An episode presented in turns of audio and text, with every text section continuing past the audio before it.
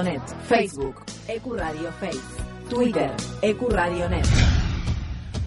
EcuRadio, tu emisora. Fin. Espacio publicitario. A algunos les puede gustar el romance, Porque cuando te das cuenta que quieres pasar el resto de tu vida con alguien, quieres que el resto de tu vida comience lo antes posible. la acción,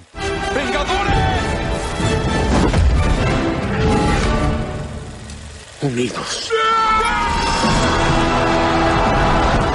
el suspenso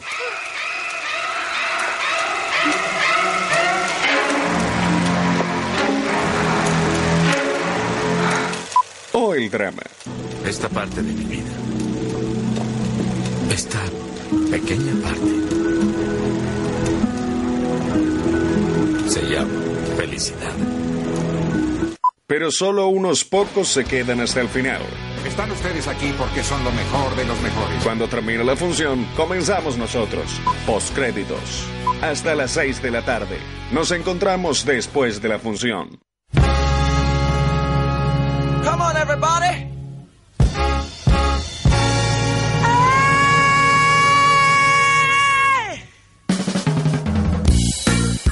Sábado nublado, pero aún así sigue haciendo calor. Y sábado para el programa número 21 de Post Créditos. Mi nombre es Jonathan Carretero y hasta las 6 de la tarde los voy a estar acompañando en un programa de otra galaxia, de otro universo, en lo que vamos a hablar de muchas cositas. Tenemos una pequeña sorpresa para el programa que vamos a ir eh, andando a medida de que se haga la hora correspondiente. En esta mesa, quien es la encargada oficial de los mates del programa, está Fernanda Romero. ¿Cómo estás, Fer? ¿Todo bien? Estoy muy contenta, muy feliz.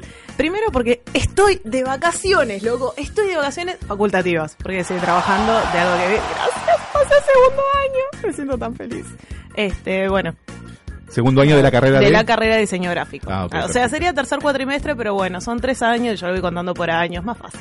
Bien. Directamente, pero así, muy contenta. Y muy contenta, ¿sabes por qué? Porque fui a un súper y encontré mis pepas favoritas en este planeta. Y son las que se pueden consumir, no las prohibidas.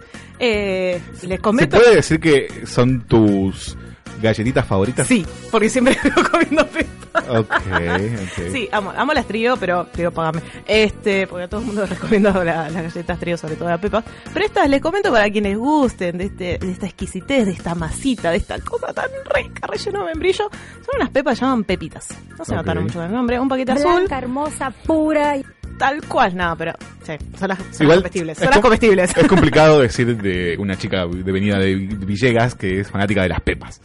Es como... Eh, eh, me, da gordo, primero me discriminé, primero porque, sorry, sorry, eh, acabo de cruzar General Paz, así que nada, mi payado, payado pisado. ok. The rest is story, querido. Pero bueno, nada, son unas pepitas así, paquete azul, se venden en los Chinese generalmente. Y bueno, eh, Chinese. Chinese, sí, ahora yo a comprar Chinese, pero qué más lindo decir Chinese. Bueno, a todo esto, nada, son riquísimas, son chiquititas, son como una masita seca, o sea, son finoli encima, y son muy baratas. 30 pesos. Está bastante contenta Fernanda Sí, con las galletitas. Del otro lado, quien está poniendo ahí los audios, las cortinas, las canciones que siempre les brindamos sábado a sábado es la genia de Noé Goldberg. ¿Cómo estás, Noé? ¿Todo bien? Oli, Oli. Ah, ¿Me se- no sé si se te escucha. Ahí te Hola. mandamos Ah, ahí, ahí va, ahí va. ¿Todo bien? Todo tranquilo. Eh, ¿Qué tal esta semana? Eh, ¿Sos fanática de Star Wars? ¿Esperaste Star Wars? ¿Te pasó por al lado? Eh, no quiero hablar de eso. ¿Por qué? Me pasó por al lado. Ah, no, no, no, no, Uh, ni ahí, ¿no? Es muy difícil entender todo es lo tan que pasa. Es tan simple como sentarse y ver las películas. No sí, o sea, me lleva tres días enteros. Bueno. eh, Más la serie. Llegaste. No, la serie es otra cosa. Vamos a hablar de eso en su momento. Se podrías verlas. Es una. The Mandalorian es una muy buena entrada para quien no vio Star Wars Sí. y quiere disfrutar de una buena historia con ¿Es ese. una buena entrada con una mala salida? Perdón, yo no empecé a ver Mandalorian y la verdad es que no, no entendía nada. Porque es, Porque bueno. es un no caso de recompensas. chicos. No tiene mucha más ciencia No, que o eso. sea, fuera de joda, es algo que puedes ver literalmente si no, no viste nada de la saga y demás. Lo ves. Bueno, gracias por hacer- hacerme sentir. Incluida. Incluida. no, pero bueno, eh, cada quien allá con, su, con sus. con y justo le tocó un programa de ñoños, pobre. Y sí, justo te toca operarnos a nosotros que estamos. Dos hablando. programas, es verdad, pues nosotros estamos, están los chicos de Brigada C Ujú. también. Por eso, cada vez que sale, por ejemplo, con eh, The Irishman era El martes hablaban de Irishman, el jueves tenía que escuchar sobre Esta Irishman. manga de el nerdos cuando, cuando termino de trabajar. Claro, y el sábado cuando veo las historias digo, "Uh, otra vez. ¡Basta! ¡Basta, basta! Y como siempre estamos auspiciados acá por el Chavo del 8, las tardes que nos hace el querido Canal 9. capítulo En este episodio nos están contando cuando el profesor Girafales le va a pedir ayuda a don Ramón para conquistar a doña Florinda. y en un momento doña Florinda lo rebota. eh, eh, muy bueno. Fíjate que le pediste ayuda también. Muy buen episodio. Un poco también acá se da, te das cuenta de la época que era porque en, en una parte de la trama se da a entender como, en forma de chiste, que el profesor Girafales y Don Ramón son pareja.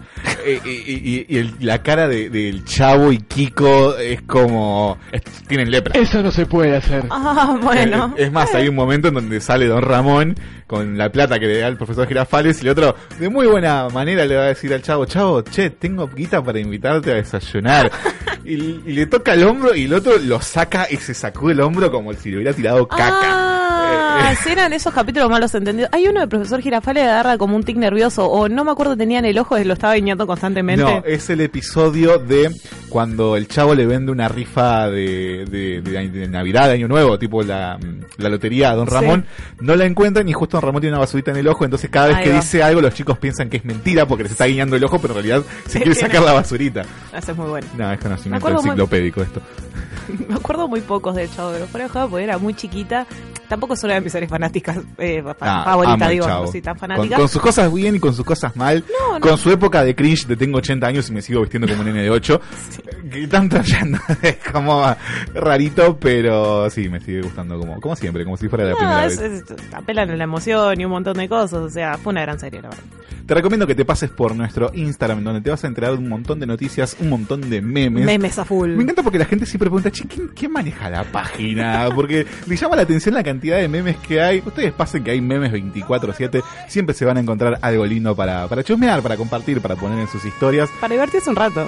Así que no dejen de pasar por postcréditos.radio y a mí me encuentran en Instagram como Jonathan-de, digo, otra vez, muto, Jonathan-de, Está mi Instagram en donde pueden encontrar un montón de ñoñadas, Más ñoñada todavía. un par de fotos de, de lo que es mi vida diaria. Eh, no soy tan jede de esas personas que se suben ocho historias al día. Eh, Fotos de Coco durmiendo. Claro, hay fotos de mi perrita durmiendo. Y sí, si tenés mascota y no subís fotos de Instagram, Instagram, ATR. ¿para qué la tenés?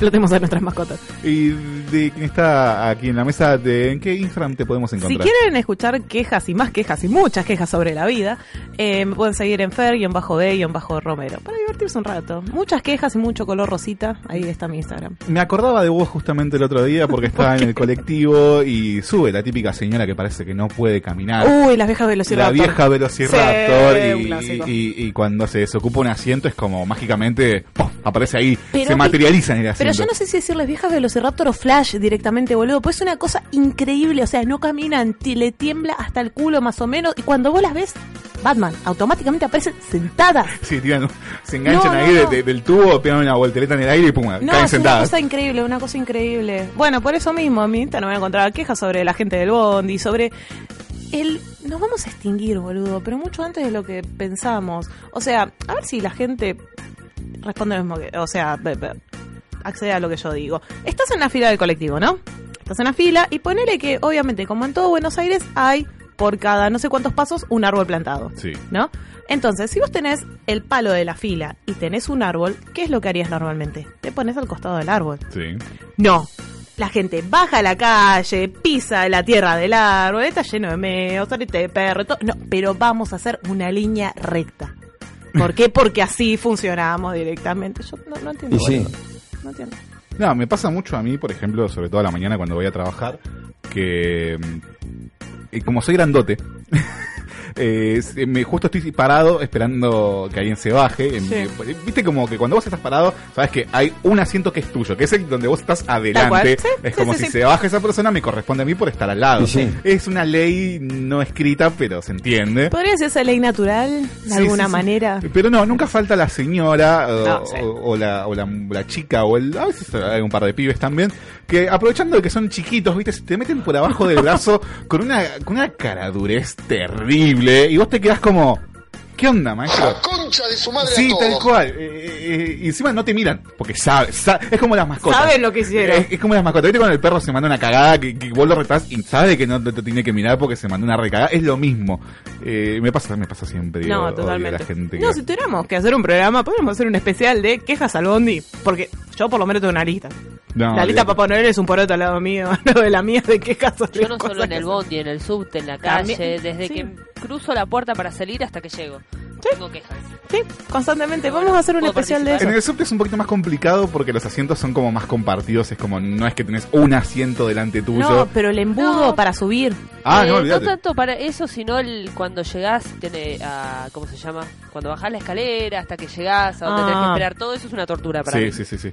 Totalmente. No, pero yo sigo sin entender por qué tenemos que hacer una línea recta y no esquivar los obstáculos que tenemos en el medio. Por favor. Porque si no, no se entiende. Se colan todos. y No, se no, pero la gente se buguea en, las fila- en las filas del mundo. No, no, sí, sí, sí. Es, una, es una porquería del mundo. Thanos tenía razón. y con esa frase cerramos este desvarío y comenzamos con las noticias más importantes de esta semana.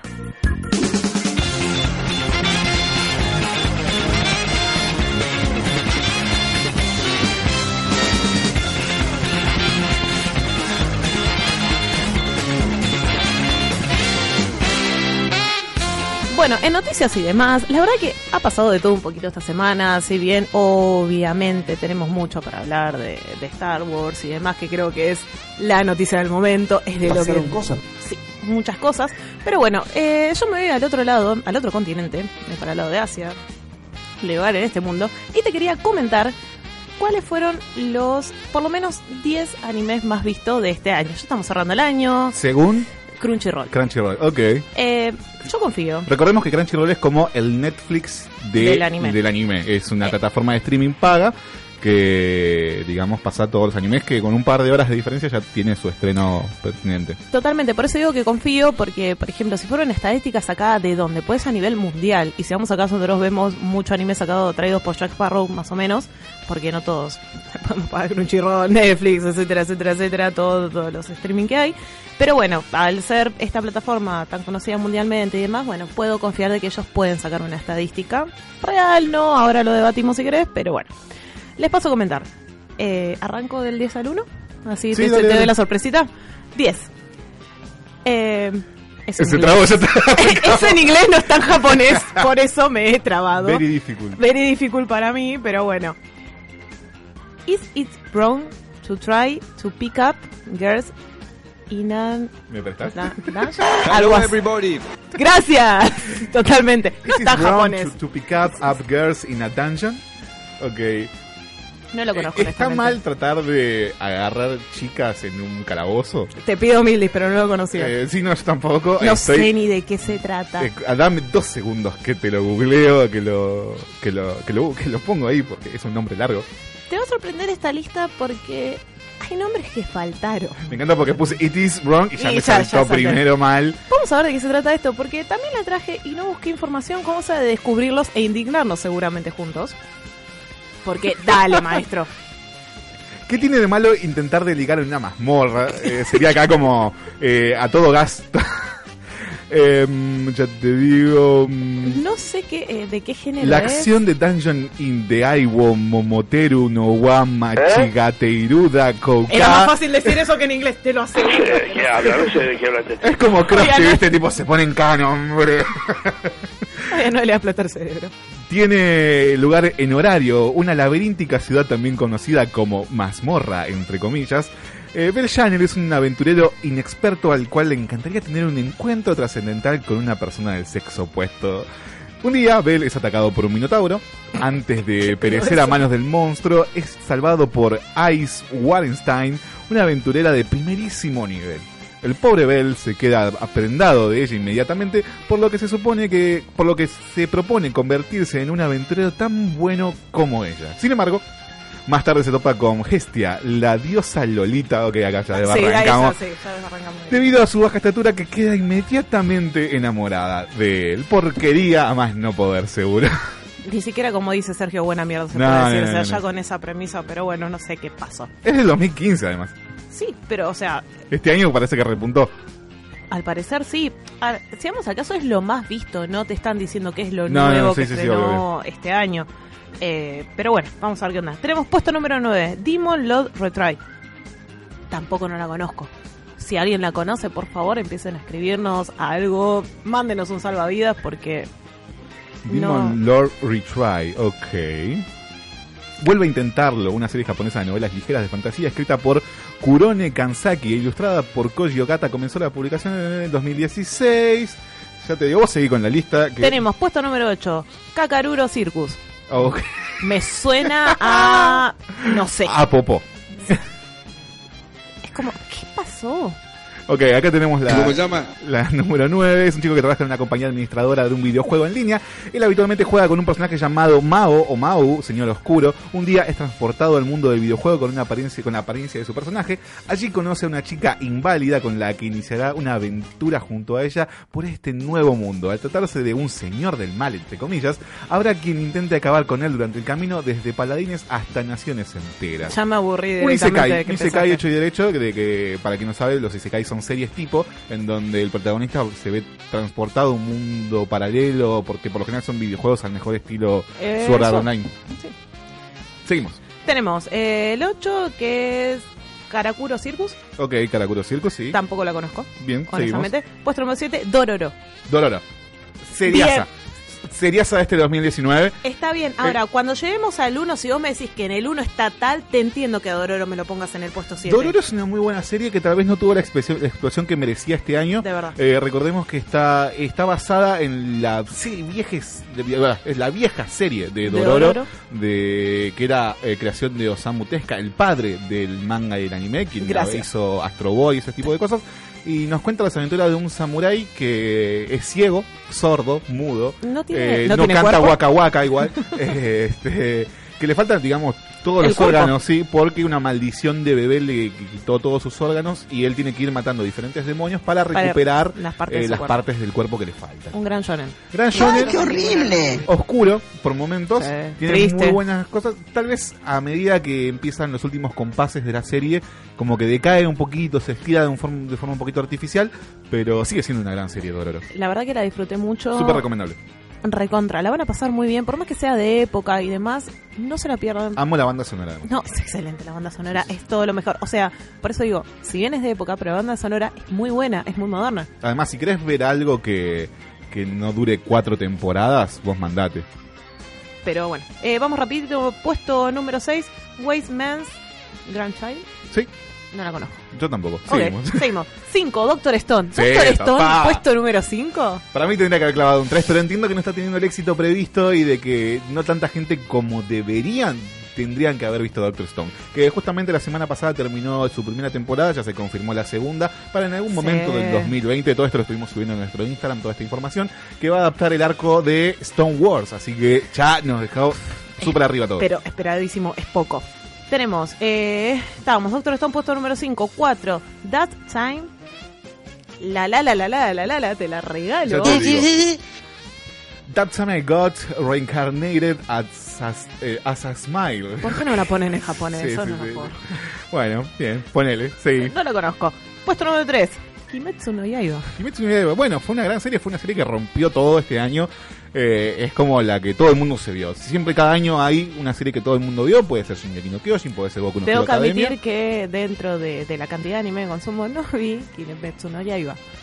Te No lo me- debes, te lo sí, debes me porque lo la debo. verdad que está muy bien. Me lo debo totalmente. Eh, tenemos puesto número 2, esta te va a gustar.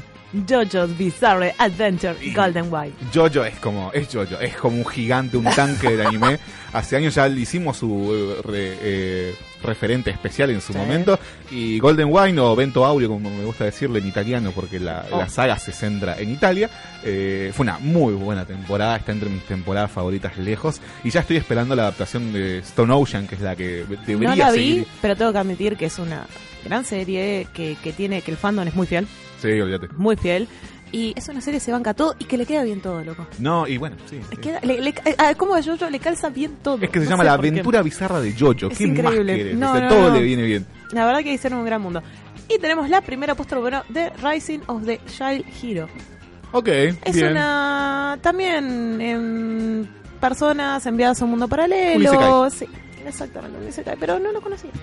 La verdad que no lo desconocía totalmente, pero bueno, mm, pueden estar de acuerdo. Yo no estoy de acuerdo con la lista, honestamente. Creo que hay que ver en qué se basaron, en qué países se basaron, porque esto es a nivel mundial. Sí. Puede ser que lo que consumimos acá no sea lo mismo que en otro lado, pero, chabón, Boku no Hiro, me están jodiendo. ¿En qué país no miran Boku no Hiro? Pasa que Boku no Hero se estrenó en octubre, fue hace relativamente poco, tuvo un par de semanas en las que no estuvo saliendo y tal vez no pudo juntar esa fanaticada o esa cantidad de gente que puede ir juntando Dororo, que puede ir juntando eh, Doctor Stone, que vienen jugándola desde antes de mitad de año. Entonces, Parece muy triste. Eh, creo que Boku no Hero está mirando una gran cantidad de gente, pero que no junta tanto que porque se estrenó hace poco.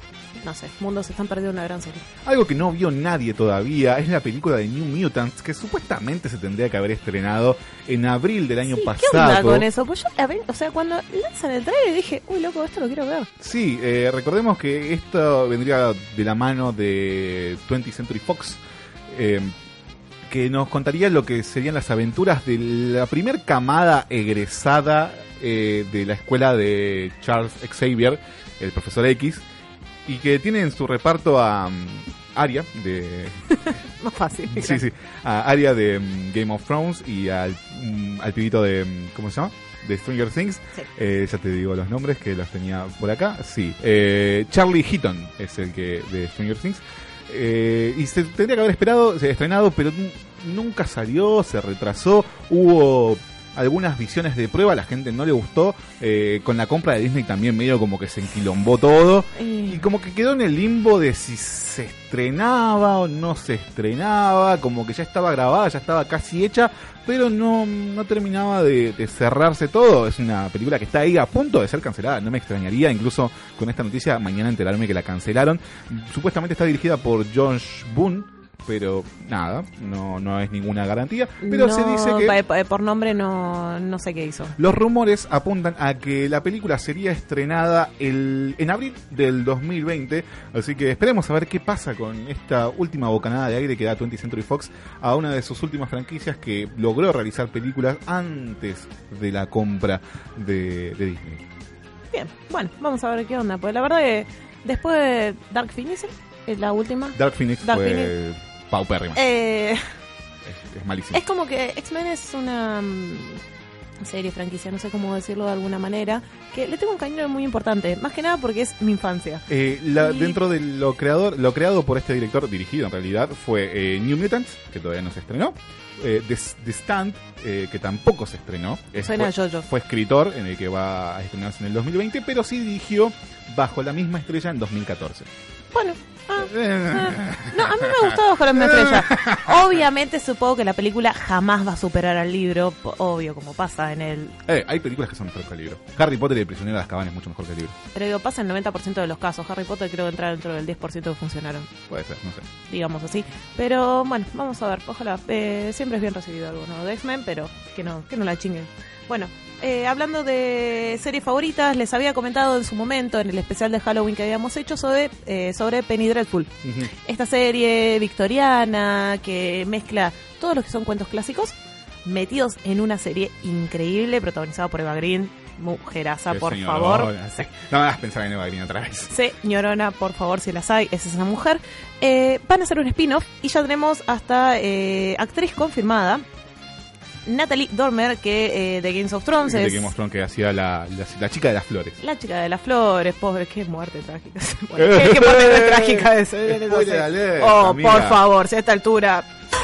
Se le multa con un crédito por violar el estatuto de moralidad verbal. Pero salgan de la piedra en donde viven, señores, por favor. Ya a esta altura del partido sabemos. O sea, es una serie que cualquier persona nueva se la recomendarle decir lo mismo. No te encariñes con nadie. No, Bueno, no, no. No te puedes encariñar con nadie en esa serie. Es así de fácil. O sea, es como que dura muy poquito.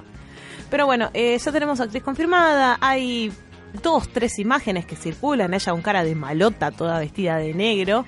Pero la verdad compré un montón. Eh, como se dice, le- ella es una suerte de demonio, digamos, multifacético que va a ir cambiando de forma en, en base a lo que a ella le convenga. Eh, es un agente de caos en la ciudad de Los Ángeles, esto va a ocurrir en 1930 y no tenemos más data de eso, más que dos imágenes y la actriz, pero por lo menos es algo. Bueno, y que está es confirmado un spin-off y esta serie la verdad me gustó mucho. Eh, no quiero decir que la van a cagar ni nada por el estilo, porque le tengo fe a que va a ser un buen producto, porque el primero eh, lo vi, o sea, con ganas y cuando lo terminé fue una cosa increíble. Ya lamentablemente no está disponible en Netflix, así que lo van a tener que buscar por ahí en, en- en internet. Pero no dejen de mirar Penny Dreadful porque gran, gran serie. posta. Y te tengo una noticia que me parece que a nosotros acá en el estudio nos va a caer muy bien, porque ha llegado nuestro momento de triunfar. Ha Ok. llegado nuestro momento de pasar a una serie súper famosa, como puede ser El Señor de los Anillos de Amazon, que ya tiene confirmada segunda temporada cuando no se estrenó la primera. Si eso no es fe, amigo, no sé qué sea. Que supuestamente va a ahondar de vuelta en lo que es la mitología del mundo creado por J.R.R. Tolkien y que el estudio encargado de, de juntar a los actores, que es Sarah Valentine, eh, estoy hablando de un estudio castinero, está buscando personas feas para interpretar a los orcos y así ahorrar un poco de presupuesto en el maquillaje. es, nuestro, es nuestro momento de triunfar. Vos que tenés ese amigo, esa amiga media con una belleza no hegemónica, podés decirle, che, la crisis está pegando feo. Podés pegar este laburito que está copado y que van a pagar bastante bien, como voy a especificar a continuación. La convocatoria dice básicamente que tenés que tener cara parecida a un bolso de cuero, arrugas, piel muy ¿Cómo seca. sería la cara parecida a un bolso de cuero? Conozco un par de, tengo un par de profesoras que ¿Qué onda eso? piel muy seca, personas de menos de un metro y medio y más de dos metros, o sea, eh, dentro de ese parámetro no puedes estar. Eh, grandes narices, falta de dientes, fundamental. Aspecto andrógino. pelirrojos, no sé por qué Oh, pelirrojos. pe- disculpe usted. Abundancia de vello. Ok. Yo justo que me recorté la barba esta semana. Pues, pues, pues, Se da a entender de que el papel se le- que se les reserva es de orcos y trolls, cuyo papel en donde está eh, eh, eh, ubicado este mundo tiene una importancia, pero sos el extra, sos el orco número 84. Tampoco pienses que vas a protagonizar eh, la serie de, de- de Señor de los Anillos de Amazon. Además, dice que supuestamente vas a tener que pasar por pruebas de interpretación y que si quedas elegido dentro de este casting, vas a tener que realizar un entrenamiento específico con personas eh, de combate. O sea, te van a entrenar para pelear como un orco. O sea, me está diciendo que tengo que ser más fiero que pisar caca mientras está caminando con zapatilla blanca nueva y encima me vas a dar un entrenamiento. Ok, sí, sí, sí. Te van a entrenar para que en cámara te puedas mover como un orco que pelea. Ok.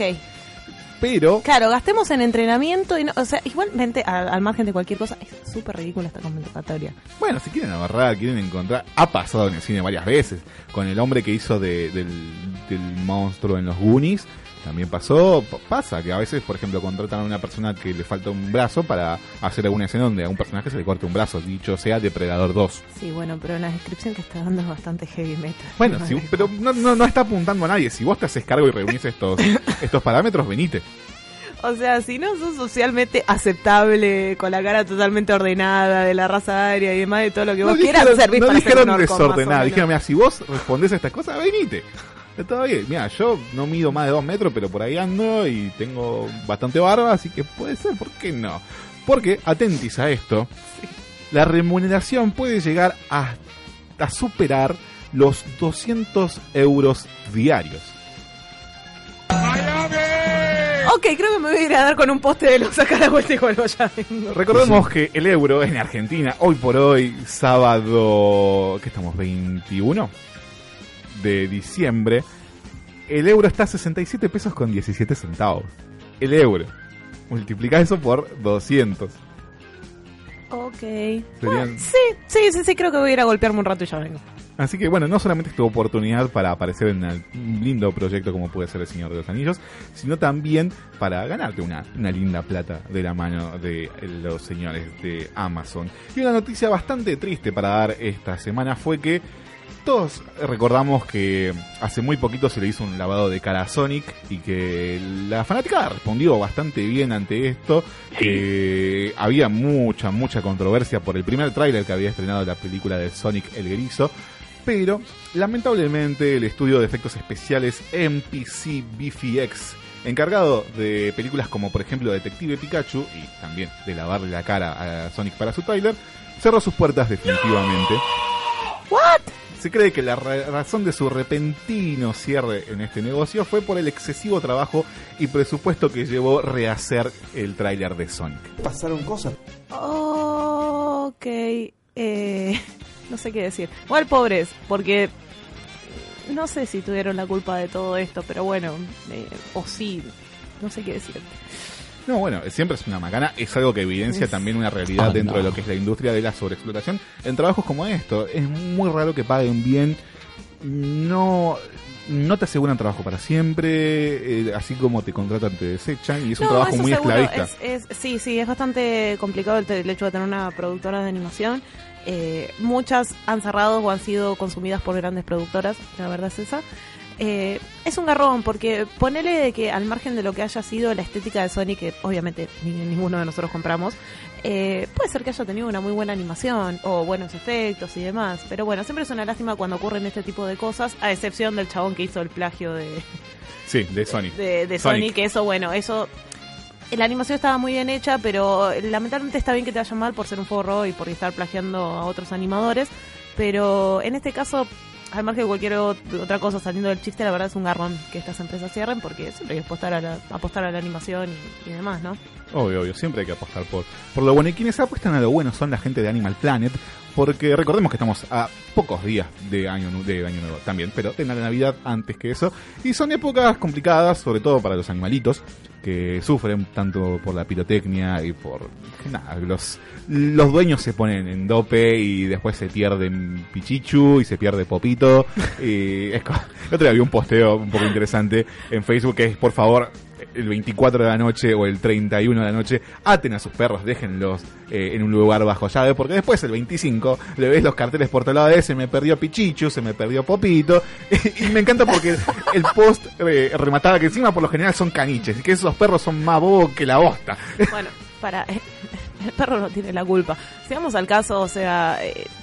Habrá muchos que me esperarán con antorchas a la salida de la radio, pero yo estoy a favor a que no usemos pirotecnia. Obvio, obvio, ¿quién te va a Entiendo- esperar con antorchas? Entiendo un montón de cosas, porque también he hablado con gente y dice, eh, pero bueno, pero es una forma de celebrar. Aplaudí dinero, no sé cómo explicar. Este, hace otra cosa, prendete una estrellita que no molesta a nadie, Claro. si querés lucecitas o algo. Pero estoy a favor de, de no usar la pirotecnia. Yo quiero decir que en los últimas, en las últimas navidades, Año Nuevo, cada vez es un poquito menos lo que Es se un va poquito viendo. menos. A ver, si las hay, es lindo ver esas luces y demás. No voy a decir que no salgo a ver los fuegos artificiales, pero la, ver- la verdad es que no tengo una mascota como para estar abrazándolo y conteniéndolo de alguna manera. Pero la he tenido, o sea, en su momento tenía un labrador que era una cosa enorme de 50 kilos gigante. Y yo no te puedo explicar cuando venían las 12, estando con Bono se llamaba, eh, en la pieza y el tipo temblaba Claro. siendo una bestia gigante, el miedo que tenía era increíble. Y decís, loco, ¿por qué lo tengo que hacer pasar mal si la verdad que se puede entretener de una u otra manera? No, y yo estoy celebrar de otra Yo manera. estoy preocupado porque este año tengo una perrita que adopté a mitad de año, es Sí. una perrita muy chica que tiene un par de meses y quiero ver cómo reacciona a las fiestas. Por lo- hay perros que no, yo por lo general en mi vida tuve perros como que les importaba poco y nada. Sí se ponían un poquito locos de Sí. ladrar a los fuegos artificiales a las 12, pero después como que eso bajaba. Pero particularmente esta perra que tengo ahora es como que por cualquier estupidez eh, ladra y se exalta, entonces quiero ver qué onda, cómo reacciona.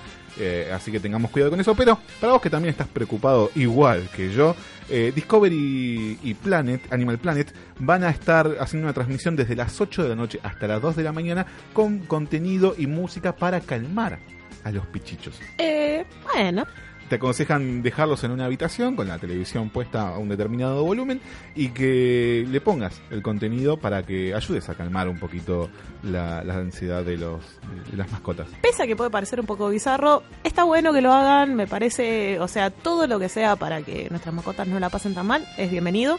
Así que, nada, eh, bueno, bien por ellos, o sea, buenísimo que la tecnología salte un poco a favor, ¿no? Obvio, todo esto forma parte del catálogo de la, del canal canadiense Dog TV, que estuvo a cargo de 68 estudios académicos y la supervisión de cuatro especialistas en comportamiento canino que hicieron la base eh, a raíz de un trabajo de tres años para diseñar los diversos programas que, según ellos afirman, pueden ayudar a los perros a reducir un poco el estrés. Está así, que, perfecto. así que ya saben. Reducimos el estrés y Sí, vamos a me- aumentar el azúcar Le acabo de echar este 4 momento. kilos al mate y me miró con una cara de. Ups. Ups, sí. Upsi. Eh, Es, es- es el meme de, de la, de la chica ah, gordita, viste, con la manita ahí como. Sos una pelotuda. Creo que la chingué. Uy, pero encima acabo de hacer la montaña de eco de los Andes. Bueno, Johnny, a sacrificarse. No, bueno, yo no tengo problema. El colesterol, el colesterol iba a decir, la, la diabetes después me la pagás vos. Hablando de cosas blancas, te me echo Blanca, una- hermosa, pura. una increíble el azúcar en sangre que vamos a tener. Eh, estrenó The Witcher en Sí. Netflix. Todavía la tengo que empezar a ver. Es más, ayer cuando estábamos en el cine pasaron un trailer muy lindo sobre esta serie y dije, ok, vuelvo a comprar directamente. Nada que ver con el actor protagonista, por supuesto, no tiene nada que ver todo esto. De hecho, está retuñado, pelo blanco y demás. Es una cosa increíble, por favor. Pero, si todavía no la viste y por ahí esto te puede incentivar, Rotten Tomatoes, nuestra querida página que no suele decir si esto está bueno, si no tanto, por ahí. Dependerá de cada uno si confía o no, porque ah, es también bastante subjetivo el tema si me es un gusta parámetro, algo, pero ¿no? no te dejes llevar por es eso. un parámetro, pero tuvo un 89% de críticas positivas. Es algo copado, por lo menos. De, o sea, yo de The Witcher no sé nada. No jugué videojuego, no leí ningún libro. Pero me gusta la fantasía y desde que salieron los primeros trailers dije, eh, compro. No sé vos que tanto conocés de la franquicia. No, yo la verdad que no leí los libros de The Witcher, tampoco tuve la oportunidad de jugar a los juegos. Me voy a aventurar a tomar este mate mientras. Sí, eh, todavía, todavía tuve la oportunidad de jugar a los juegos, pero sí, eh, reconozco que el trabajo de marketing que están haciendo por parte de Netflix, incluso trajeron a Henry Cavill a la Comic Con Argentina hace muy pocas semanas, y creo que es una gran oportunidad para el actor para despegarse un poco del mote de Superman y hacer un buen papel que no, no sé si le va a requerir un, Y sin ningún CGI raro. un rango dramático eh, en particular, pero me parece que es un papel fuerte, un papel que lo va a exponer de otra forma que no sea Superman. No, me parece copado porque el chabón es un actor y creo que da para todo y puede ser versátil tranquilamente. Así que nada, bueno, yo compro. Y si alguno veo The Witcher y si nos quieren comentar, genial. Sí, no sé si tan. No sé si es tan versátil el actor. Hasta ahora no me ha demostrado lo contrario, pero bueno, vamos a ver qué onda. Eh, el único que se redimió conmigo es el actor que hizo de Kylo Ren. Por lo menos se sacó el bigote. Sí. Por lo menos se sacó el bigote para hacer Y por lo menos no tiene ninguna nada raro en la cara, más allá obviamente del maquillaje y demás, pero bueno, eh, vamos a ver qué onda. Y en estas épocas navideñas hay una película que no puede faltar en los televisores de todos y todas. Mm, creo que, Decime, vos, eh, a ver, ¿cuál es? Decime. no sé, yo me voy más por mi pobre angelito, pero me parece que no viene por ese lado. Sí, señoras y señores, Ah. es mi pobre angelito. Ok, sí, por favor, tradición. ¿Cómo que no? No, No, no, te, no. no, Tradición ¿cómo ver que mi no? pobre angelito. Por favor. ¿Por, por qué no te gusta El mi regalo pobre angelito? prometido. Creo que nunca la vi entera, mi pobre No, angelito. eh, ¿qué, qué clase de vida tuviste? Decime, Contanos ¿qué- un poco. ¿En qué campo de concentración te criaron para no haber visto mi pobre angelito? ¡Ey, mi familia es judío! ¡Ey! ¡Más respeto! sorry, sorry. Nos va a cerrar Eh, los dos micrófonos en cualquier momento. Bueno, se termina el programa acá, chicos. Sí, sí, sí, sí. sí. Eh, bueno, hablando un poquito de todo, porque tiene que ver todo que ver con todo, ya que eh, Disney Plus está preparando la remake de Mi Pobre Angelito para Como no está preparando un botón directamente para que explote el Pero, pero, pero, mirá cómo te- no, ¿sabés cómo termina esto? ¿Sabés cómo termina esto? Acá te hago el giro y que no la vas a poder creer porque esto parece que estuvo preparado. Y acaban de confirmar quién va a ser su protagonista, quién va a ser de Kevin McAllister en este re- eh, reboot de Mi Pobre Angelito. Y van a llamar a Archie Yates, que es, decís, ¿quién miércoles es Archie. Yates? Es uno de los niños protagonistas de la película Jojo Rabbit Ah. de Taika Waititi. Uno de tus yoyos favoritos también. Y Tengo una manija por ver esta película que, para quien no recuerda, es la película sobre un chico que pertenece a las juventudes nazis y que su mejor amigo imaginario es Hitler. ok. bueno. Es una película que, bueno, tiene, tiene- tilda un humor negro importante. No, de verdad, no, me- no me, no me imagino. Eh, eh, es complicado, pero se ve que va a estar bastante buena. Eh, la, la trama se desarrolla cuando Jojo, es un chico que está totalmente como fanatizado con este movimiento político, encuentra eh, en su casa escondida por su madre a una chica judía y ahí se da como todo un proceso de deconstrucción. Ah. Así que Mi familia es judío. otro granito de la Navidad del muchacho. Bueno, eh, me parece bien. No, o sea, hay tradiciones que están. Ver mi pobre angelito. O sea, es una película, no sé si me la siento a ver de que empieza hasta que termina Ah, ahí sentada. sí, sí, sí. Pero la dejo de fondo y digo, canto, ay, mira esto, qué sé yo, es. A mí me pasa al revés. La pongo para tenerla de fondo y no puedo evitar sentarme y mirarla. Sí, hay. O sea, no es una de, de, de- de mis favoritas, por así decirlo, pero sí es una tradición que te la pasen. Es como, dale, cualquier canal de aire es como media pila. Si no me pasa ninguna de esas películas, se pudre todo. Fox está full. Eh, el otro día tuve la oportunidad de volver a ver la 2. Y ahora viéndola con otros ojos. Y es bastante flojeli. Es, bastante una copia de la 1. Hablando de, entre paréntesis voy a hacer, viste que eh, hace no mucho hicimos un posteo que mm, con respecto a Endgame, Sí. de si la empezabas a ver en determinado horario. sí, sí, sí. Vamos a cambiar la tradición de dejar crónica con el conteo, porque yo lo estoy- me lo estoy replanteando eso. No, si tengo el teléfono celular, ¿para qué quiero crónica? Pero no sé, yo No, tengo la, no, tradición con mi familia, ponemos, no sé, sea crónica o algún canal, viste, empiezan con el conteo así de una forma re. Yo para Navidad repongo Endgame, olvídate. Por eso mismo Yo digo, o sea, eh, yo Sí, voy a dar sí, de, sí. de inicio a una nueva tradición, porque es como, quiero que pase eso. Sí, no, olvídate. Obviamente, obviamente, pero fue genial. Yo no sé quién estuvo tan al, pero, al pedo para descubrir eso, pero la verdad lo aplaudo. ¿crees que No, ya se viene dando hace rato que. Creo que nació ese meme con la, la escena del teniente Dan festejando Año Nuevo en Forrest Gump, que decía: si vos ponías Forrest Gump a determinada hora de la noche del 31 de diciembre, eh, al exactamente 000 horas, Ah. eh, ibas a festejar el año, el año Nuevo igual de triste que el teniente Dan en la escena donde se lo encuentra Forrest en, en- en el bar. Qué cosa tan esperanzadora, igualmente. Le comento algo y una recomendación cortita. Eh, un especialista en física cuántica, químico, reaccionó al doctor, eh, al, al anime Doctor Stone. Ahí está, se me mezclado entre los doctores. Gran anime. Gran anime, eh, obviamente tienen muchos datos, de hecho cuando el anime finaliza te dice que, o sea, lo que te está mostrando es sacado de data real, de diferentes experimentos y demás, pero la verdad que nunca me puse a chequear, pero confío en todo lo que dicen, o por lo menos en una gran parte. Debe haber cosas que deben estar un poquito exageradas, pero o sea, no sé si decir poco la mano de fuego, pero estoy casi segura de que cada cosa, cada invento y demás que te muestran está chequeado. Bueno, este tipo lo hizo en un canal de YouTube que se llama Date un blog. Eh, salió el 18 de diciembre. En el can y el, o sea, el blog se llama así, Date un blog, pero el canal de YouTube es Reacciona Explota. Hasta lo que decía este científico era que el anime estaba bastante correcto, que tenía pequeños detalles que no quiero o sea, tengo las cosas que él mencionó, pero si hay alguien que está escuchando que no ve Doctor Stone, lo estaría expoliando, pero de una forma muy fea. Exfoliando. Exfoliando, dije, expoliando. ¡Ay, Dios! No, estoy bien, estoy bien. Es mucho azúcar esto. Eh, bueno, en definitiva dijo que la serie está bastante correcta, que tiene detalles minuciosos muy, muy lindos. Que el- lo único que exageraron fue un poco en el tema de, del uso de la pólvora y demás, que estos son los primeros capítulos de Les pido Mildis, pero que es bastante correcto, así que un punto más a favor para nuestra querida serie. Qué gran serie, no, no, no pueden dejar de verla. Totalmente. 24 capítulos impecables y que pronto van a ver nuestra pequeña pastilla en el Instagram de EQ Radio. Tampoco dejen pasar por el Instagram de EQ Radio que estamos haciendo ahí pequeños videitos recomendándote cosas, explicándote otras un poquito de lo que es el lore ñoño, de qué significan ciertas cosas en japonés. Así que no dejes de pasar por el Instagram de EQ Radio. Y hablando de todo un poco, es época de nominaciones, es época de que se van cerrando muchas cosas. Y salieron los nominados a los premios ANI 2020. Y vos decís en tu casa. ¿qué cazos son? Dejá de ponerle azúcar a ese mate. ¿Qué cazos son los premios ANI? perdón.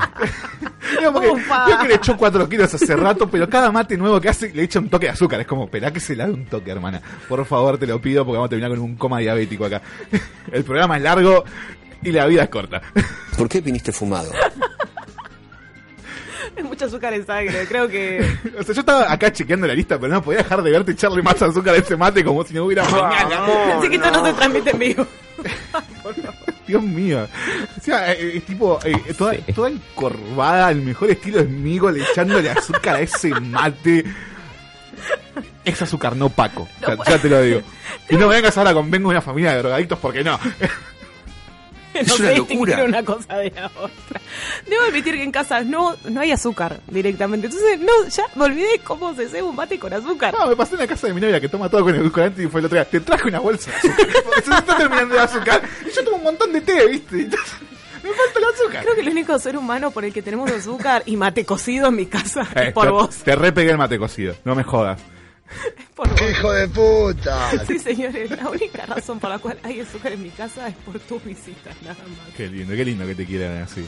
Bueno, volvemos a la lista de nominados de los premios ANI 2020, que son... eh, Vamos a lo que a la gente le importa Lo mejor de la animación de este año, que recordemos que el año pasado eh, la, la mejor película la ganó Spider-Man un nuevo universo o Spider-Verse totalmente merecido. Sí, me parece súper correcto. Tengo que volver a, volver a Estoy esperando más de eso, la verdad que compré mucho, me No, encantó. es una muy linda en película. YouTube, les paso, hay un pequeño documental, digamos, de cómo hicieron la animación. Es muy interesante para quienes les guste este tema del oficio de animar.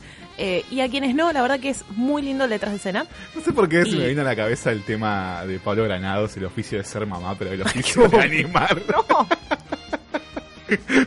Ver, no. Se trabaja de animador, o sea, No, uno no, lo, hace por amor al arte solamente. Fue una frase rara, eh, el oficio de animar. Está- yo te, te doy la, la red derecha. Pero, pero- pero- Yo no entiendo cómo acumulas tanta basura en la cabeza. eh, yo tampoco, a veces no sé cómo ahí, ahí no le encontró la canción. de la música. Vi jugando frente a mí con su esto? Es un, es un señor temazo. No, no, no, O sea, no. es, tur- es recontra turbio. Su pañal sobre mis pies la plastimasa de regalo y una manona en cada mano ¿Pero qué viene esto? Son dos chicos muy chicos que van a ser padres. Sí, la conozco. Yo no la conocía. ¿De dónde salió esto? Es un tema de Pablo Granado. Ah, literalmente como cantante solista. Es muy bueno cantando el chabón. te- Cuando hace muy buenas composiciones. A mí, yo la que sigo es a Mary Granados, que es la hija, me gustan mucho los temas que tiene, pero de él no conocía nada. No, no, fíjate. El otro día justo me vi un pequeño chivo a Vorterix. Una entrevista que le hizo Pablo Granados, el hijo eh, Miguel Granados a Pablo en Vorterix y está muy bueno. A ver si viene estribillo. quiero tenerte junto a mí y desnudarnos a escondidas cuando la señor no nos vea salir a galletita de Crear el loco. amor en el arenero del jardín ¡No! ¿Esto está chequeado? Sí, eran otros tiempos. No. Por favor. No hay tiempo donde esto sea válido. No, no, o sea, no. Vamos a hablar con mis papás, vamos a hablar con tus papás. Ellos nos tienen que apoyar. Esto es más turbio que hentai. Morboso con pulpo. Vos ahora. no, No, no, volvemos a dale, por lo menos. Pero, pero, ambos podemos escapar. Nos van a censurar el programa. no vi- bueno, no viene más la frase del oficio de ser mamá. No, no, ya, ya- no, ya va a no. llegar, ya va a llegar. Volvemos con los nominados, por el amor de Dios, a los Annie Awards, que son como los Oscars de la animación. Esto es muy película. nefasto. Mejor película, Fernanda. Nominada. Frozen 2 de Walt Disney Animation Studios. No, todavía no estrenó acá, así que no te puedo decir si está bueno o no. ¿Cómo entrenar a tu dragón 3 de DreamWorks? Si es por la calidad en animación, vamos bien, pero no es la que me gustó. De cómo Vamos a ver. Close, de Netflix, esta película navideña que todavía me la debo. Todavía no la vi, la voy a De la ver mano de Spa Studios y Actress Media Cine. Pongo las manos en el fuego por esta película, pero no, no sé qué tanto la historia, pero la animación que tiene es hermosa. Missing Link, esta película de pie grande, este hombre que sale por aventuras por el mundo y se termina encontrando No la conozco. con un espécimen de esta raza perdida, de Laika Studios. Después tenemos Mejor Película Independiente, Buñuel en el laberinto de las tortugas. No, no, ni idea. ¿Dónde está mi cuerpo? Que parece que está en Ah, Netflix. sí, esto es de Netflix, de una mano. Ok. Sí, Eh, ah, ya habías contado. En cuanto a lo que es la animación, me gusta. Me pareció muy bizarra, la verdad yo no la vi, tendría que verla para criticarla. Pero si es por... Estamos en mejor película independiente, ¿no? Sí. Hay que, bueno, ahí evalúan cosas en general, pero hay que ver qué onda. Ocos in the Madhouse, esta es una factoría japonesa. Promare de Trigger. sí. No la conozco, pero El tiempo contigo de Toho. Mm, tampoco no también es de factoría japonesa. Después, mejor producción especial, eh, Guava Island Titles and Prologue. Eh, después tenemos Cómo entrenar a tu dragón Homecoming. no sé si tiene mucho que ver con, con Spider-Man. Infinity Train, eh, esta serie de Cartoon Network que estuvo dando mucho de qué hablar. Ah, ok, sí. Eh, Bob Esponja, eh, un especial que tuvo Big Bra- eh, Birthday Blowout. Eh, Nickelodeon no sé, me quedé en Bob Esponja, pero sus Corporation. momentos. No. Zog. Después tenemos mejor corto animado, Aishir, eh, perdón, Lluvia de ácido, Eh, no la conozco. de Animoon, Don't Know What, de Thomas Renoldner.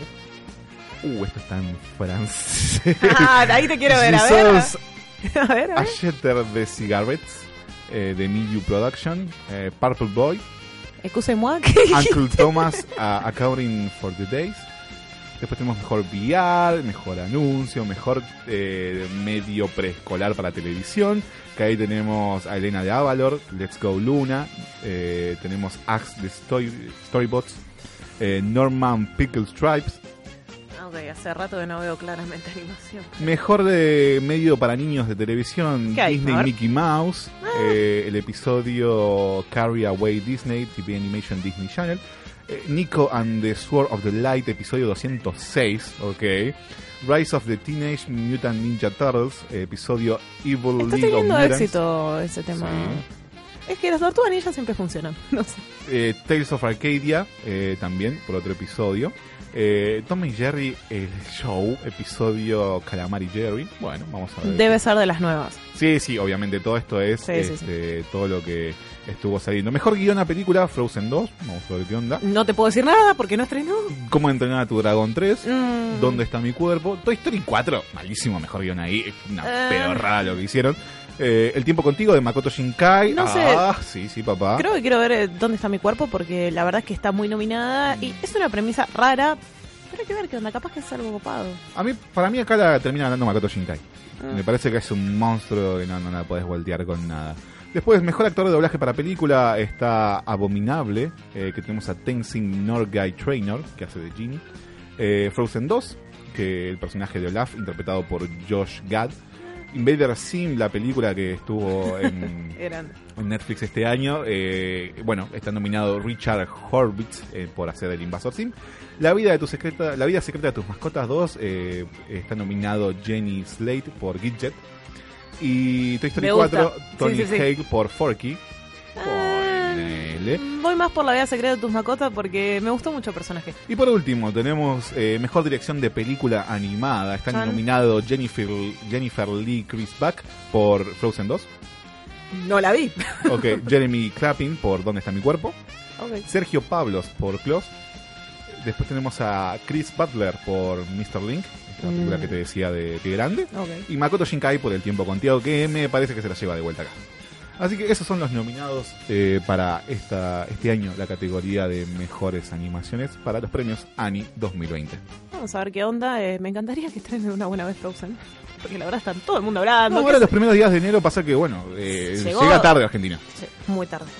Creo que estuvieron esperando un poquito que se desaten las vacaciones para traer gente, pero bueno. Sí, no sé también es una gran estrategia de marketing, pero es como. Dale, man. Mira. No sé, ¿tenés algo más para decir? Eh, recomiendo- eh, básicamente va a estrenar el, extra- eh, el extraño El mundo oculto de, Sa- de Sabrina. Otra temporada. Otra temporada, estrena el 24 de enero. La estoy esperando bastante. A ver, tengo un, un encontronazo de sentimientos perdón, con esta serie porque creo que la tercera temporada estuvo buena. Si cerraba ahí, buenísimo. Pero decís, una cuarta es necesario. Para mí no, pero bien recibida porque la verdad que disfruto mucho de ver esa serie.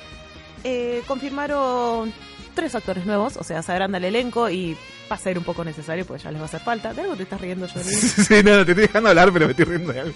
Vos, vos cerrala, cerrala. Ok, bueno. Les comento estos tres nombres: Sam Corlett, Jonathan eh, Whittlesey, de que es uno de los actores de Riverdale. ¿Por qué tienen apellidos tan ¿Qué complicados, muchachos? Después le cuesta poner Pablito Pérez. Es very difficult para mí. Sky Marshall de This Is Us, no la vi. gran serie, se, se estuvo llevando todo y no estuvo nominada para los Globos de Oro. Una gran controversia hubo ahí, ¿eh? Buenísimo. Pero todavía en este mundo oculto siguen siendo ocultas algunas cosas. Te tiran los tres nombres, pero no se sabe qué van a hacer, cuándo, cómo, dónde y por qué. Así que a descubrirlo nomás. Bien, acá te- me estaba riendo porque mi novia me estaba mandando un mensaje que nos está escuchando. Un saludo a Teresita de Experiencia Ah, Saturno. Uy, no, no, no. El tema del inglés, ¿no? Viene por No, ese no, lado. eso se quejó hace rato. no dije nada.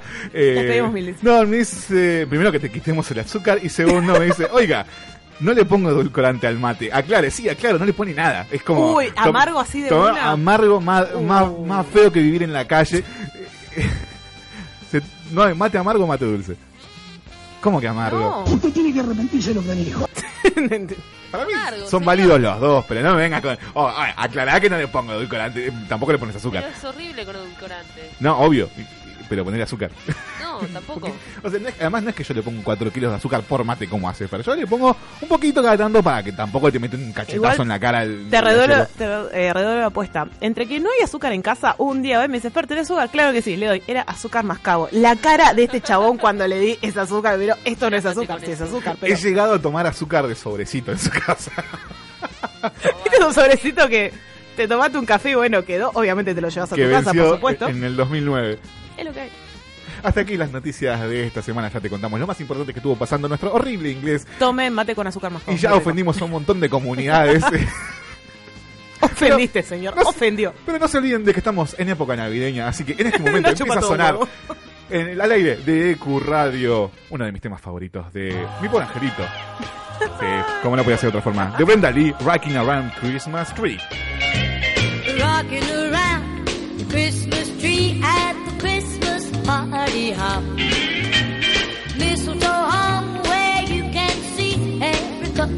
tries to stop. Rocking around the Christmas tree, let the Christmas spirit ring. Later we'll have some pumpkin pie and we'll do some caroling. You will get a sentimental feeling when you hear voices singing, let's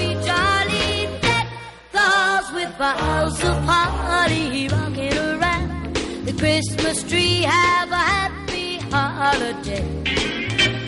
Everyone dancing merrily in the new old-fashioned way.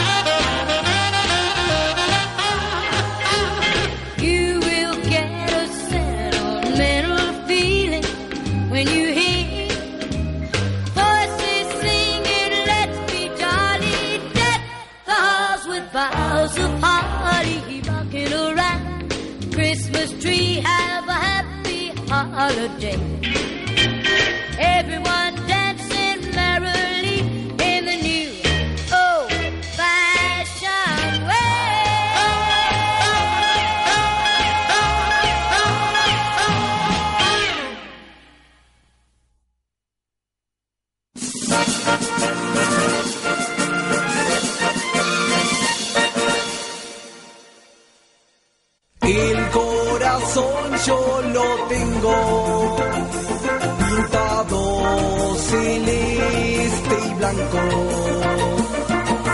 Porque yo amo a la Argentina y además acá nació el Diego. No me cabe el conchetaje. I am sorry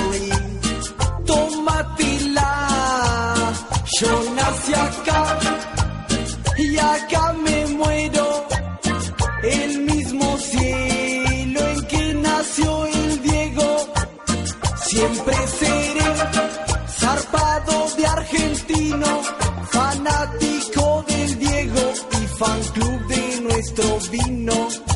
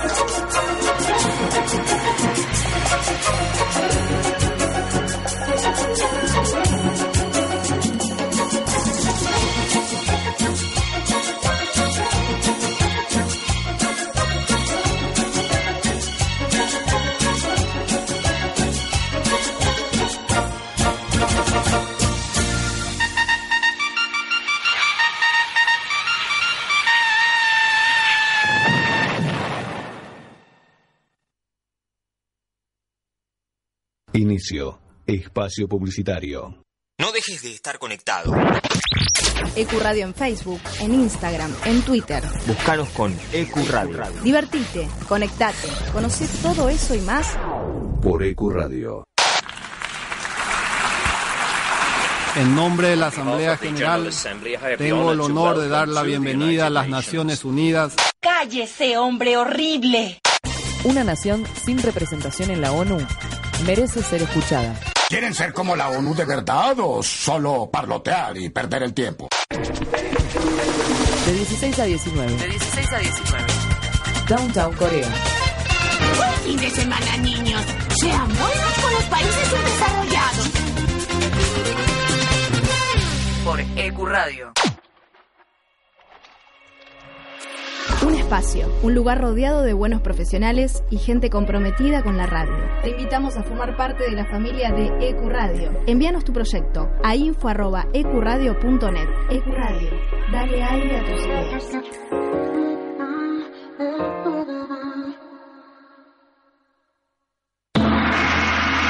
¿Qué pasó, papá? ¿Y qué hay pasta anoche? Los jueves son más un Júpiter y mejores entre amigos. O panas. Los panas de Júpiter. Jueves de 18 a 20 horas.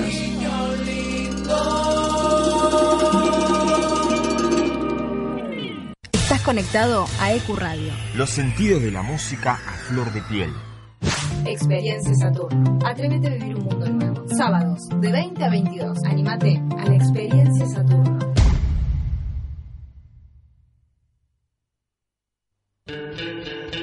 Nadie cree en lo que oye. Para terminar la semana bien informado, Cada viernes, de 21 a 22 horas. con las noticias más importantes, la información deportiva, Buena música y la agenda del fin de semana. Nadie cree en lo que oye. Viernes, de 21 a 22 horas. Por EQ Radio. Cada martes de 22 a 0. Con cada carta que jugamos hacemos saltar la realidad.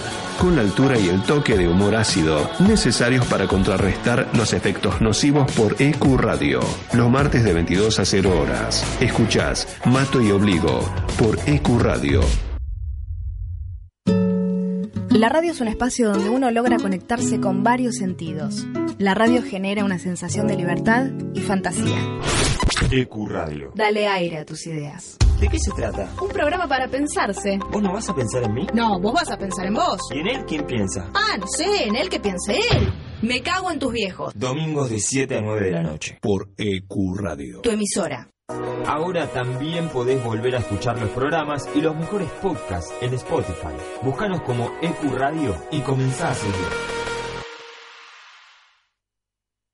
La promoción y difusión de las marcas es todo. Por eso, ofrecemos una amplia gama de ofertas para tu emprendimiento o pyme. Somos una radio con difusión nacional e internacional. Nosotros, junto con tu empresa, crecemos. Envíanos un mail a info.ecuradio.net con el asunto Pauta. Ecuradio, tu emisora.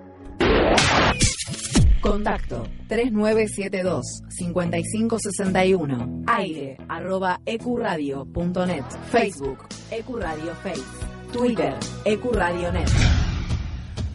EQ E Radio, tu emisora. Fin. Espacio publicitario.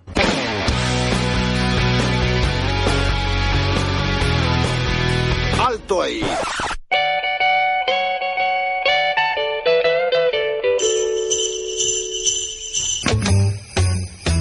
Se termina el 2019. Fue un año donde pasaron cosas buenas, cosas malas, pero hay algo que nunca nos pudieron quitar. Este trapito. No, el amor por lo que hacemos y el orgullo de poder compartirlo con ustedes. De parte de todo el equipo de Postcréditos les queremos decir gracias. Les deseamos un gran cierre de año y un genial 2020. Y recuerden que nos vemos después de la función. ¡Feliz Navidad, inmundo animal! Ahora regresamos con el programa. Y feliz año nuevo.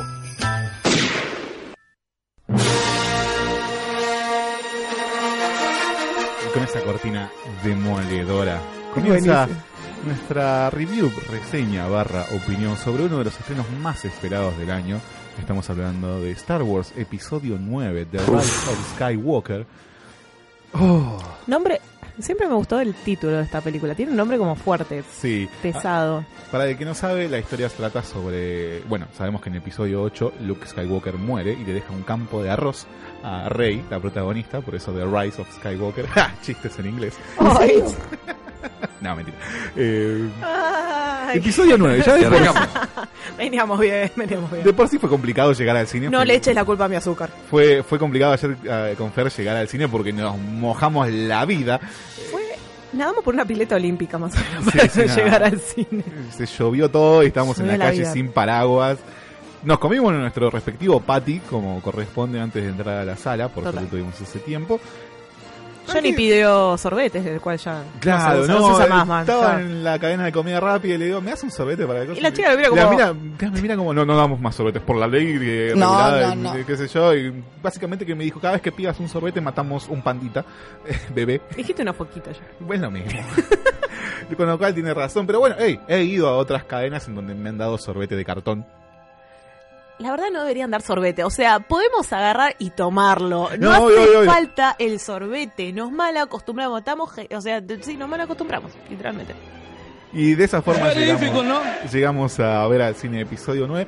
No se siente tanto el hype por esta película. nada. Eh, Pero como incluso- dijimos en nuestro posteo, se le dice lealtad, loco. No, obvio, pero se siente, o sea, se nota cuando vos querés sacar la entrada, por lo menos nos pasó, también fue medio al mediodía igual, pero Pero no había suelen gente. estar llenas. Claro, no, no había gente y recordemos que es un monstruo cinematográfico como lo es Star Wars. Sí. Entonces da mucho de qué hablar. Los fans ya venían bastante divididos, muchos desilusionados por episodio 8, que tuvo sus aciertos y sus pifies. Obviamente creo que estas grandes franquicias jamás van a dejar a todo el mundo contento.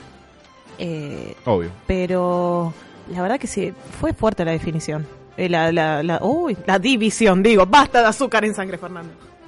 Fue fuerte la división. Bueno, llegamos a la sala de cine. Eh, quiero hacer un descargo acá porque Ah. no puede ser que cada sala que voy, aunque haya dos personas, hay un idiota que te arruina la película. Y nos pasó... ¿qué- ¿Cuántas personas éramos en el cine? ¿10? ¿Con toda la furia? No, no, no, no, éramos unos cuantos, o sea, no era la sala llena, pero éramos, no, no éramos. Más de diez. 20 no éramos. Un poquito más, diría. No, no, más de 20 no éramos, me parece. Pero justo atrás, en una Pero- sala casi vacía. Llegando a lo que vas a decir, vamos a repasar qué cosas no se hacen en el cine. Aparte, no se habla, no se tiene celular, no se prende la pantalla para mirar Facebook por más de que estés aburrido, aburrida, aburride en la película. Pelotudo. No se aplaude a mitad de la película. Y le sumamos algo más. Claro, bueno. y siempre me pasa que muy pocas películas voy y me centro en la película y la disfruto. Por lo general siempre disfruto el cine igual. Pero me pasa muy poco de que de que se respeta la película. O alguien te patea el asiento, o alguien se está peleando, alguien llega, lleva a su bebé. Es como que siempre, siempre. Incluso, por ejemplo, cuando fuimos a ver El cuento de las comadrejas, una Oh. película en donde no llevas nenes, una señora llevó a su bebé casi recién nacido que estuvo llorando toda la fucking película. No, y la gente que teníamos atrás que se comentaron toda la película. No, no, un horror. Pero justamente nos pasó ayer en, en The Rise of Skywalker que teníamos una super fanática, parece atrás en, nuestro, en nuestra fila, porque se hablaba todo, cantaba las canciones. Esa es la que me faltaba. No se canta en el cine. No, se canta. O sea, ¿qué nivel de, de estupidez tenés que tener en tu cabeza? Sonaba la marcha imperial y la mina, na, na, na, na, na, na. Sos estúpida. No, no, no, no, no. Era una cosa que. Sí, era lo que necesitábamos en ese momento. Usable láser, lo que sea. O usar la fuerza para callar la boca. Además, ¡Válida mental! Me, me encanta porque eh, se la quería dar de fanática, pero por ejemplo aparecía, no sé, No. una escena en un bosque. Ah, estás con Yoda. Tipo, Yoda se murió hace cinco, cinco películas, maestra. Igual en esta película ya, o sea, no, no me hubiese pa- parecido raro que lo revivan, pero bueno. No vamos a hablar con spoilers de, No, de eso The Rise of. Skywalker, eso vamos a aclarar No ya. vamos a decir que aparece Baby Yoda. No, porque no aparece. Tampoco creo que esto se debería tomar como una guía de ir o no ir, porque primero, es Star Wars, es episodio 9, hay nueve películas anteriores de bagaje Y para ver. nuestra lealtad. Y si sos fanático sabes que la vas a ver igual. Y si mucho no la tocas con Star Wars, y no te va a interesar. Es así. No, yo creo que es una saga que. ¿Te gusta o no te gusta? No sé si hay grises en este aspecto. No, hay bastantes grises. eh, creo que hay mucha gente muy enamorada. A mí me gusta, pero no me termina de volar el bocho, como mucha gente. Es verdad. No, a mí es algo que me gusta, disfruto, pese a que ahora comentaremos si nos gusta o no. es una película que disfruto ir, más que nada por los efectos, por todo lo que lleva este universo, no sé, me, me fascina bastante. Recordemos que Star Wars viene con una historia de hace 40 años Sí. en el cine, es una señora institución de la industria y que pocas veces ha sabido sobrevivir a su historia, a, a hacer, a responder ante lo que fue la misma Star Wars. Y cada nueva trilogía, por más que sea de la mano de George Lucas, por más que sea de la mano de Disney, se pone a tratar de llenar unos zapatos muy, Muy grandes. grandes, sí. Muy, y pensar muy que se creó para vender juguetes, ni más ni menos, y todo lo que se abrió. Es, eh, es algo increíble. Eh, les recomiendo ver The, Toy Made The Toys Made Us. Que... Zapatos muy grandes, zapatos muy grandes. Gracias, Noé, por existir. La inevitable referencia a los Simpsons. Los cuales no los veo, pero eso hablaremos en otro momento. Eh, bueno, eh, ahí cuentan un poquito de qué vino Star Wars y demás y cómo llegó a ser este monstruo gigante. Viene de un año bastante bueno para Star Wars, ya tuvimos de Mandalorian. Un Eh, año bueno para el cine. Siento está- que se está cerrando el que la- 19 en todo sentido, porque Que tuvimos sí. grandes estrenos este año. Fue un año de cierres, cerró Game of Thrones. Fue un año de cine De las también. señoras series.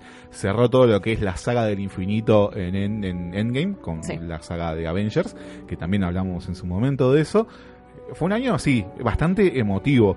Y no se sentía el hype por episodio 9, por más de que te lo promocionaran como el final de la saga, que está, está bien, no va a ser la última película de Star Wars porque no van a matar a la vaca. No. pero ya no van a contar más la historia que tenga que ver con los Skywalkers, cosa que recontra agradezco. Para mí, todo tendría que haber cerrado en episodio 6, el retorno del Jedi. Sí. Pero bueno, vamos a ver qué pasa. Nos encontramos con episodio 9. eh, ya venía bastante complicada porque, insisto, a los fans muchos no les había gustado eh, episodio 8. Eh, recordemos que esta nueva trilogía eh, se basa en la generación que viene después de lo que pasó con Luke, Leia y Han Solo. Eh, toma un poco lo que le pasó a los hijos de Han Solo y Leia, una nueva generación. Propuso cosas muy interesantes. Tuvimos el episodio 7, que estuvo dirigida por J.J. Abrams, que fue más o menos una copia de Una Nueva Esperanza, de episodio 3, perdón, episodio 4, que fue la primera, la primera Sí, sí, eh, que estrenó. Siguió las líneas, digamos, de. Que fue de en diciembre de 2015 eso.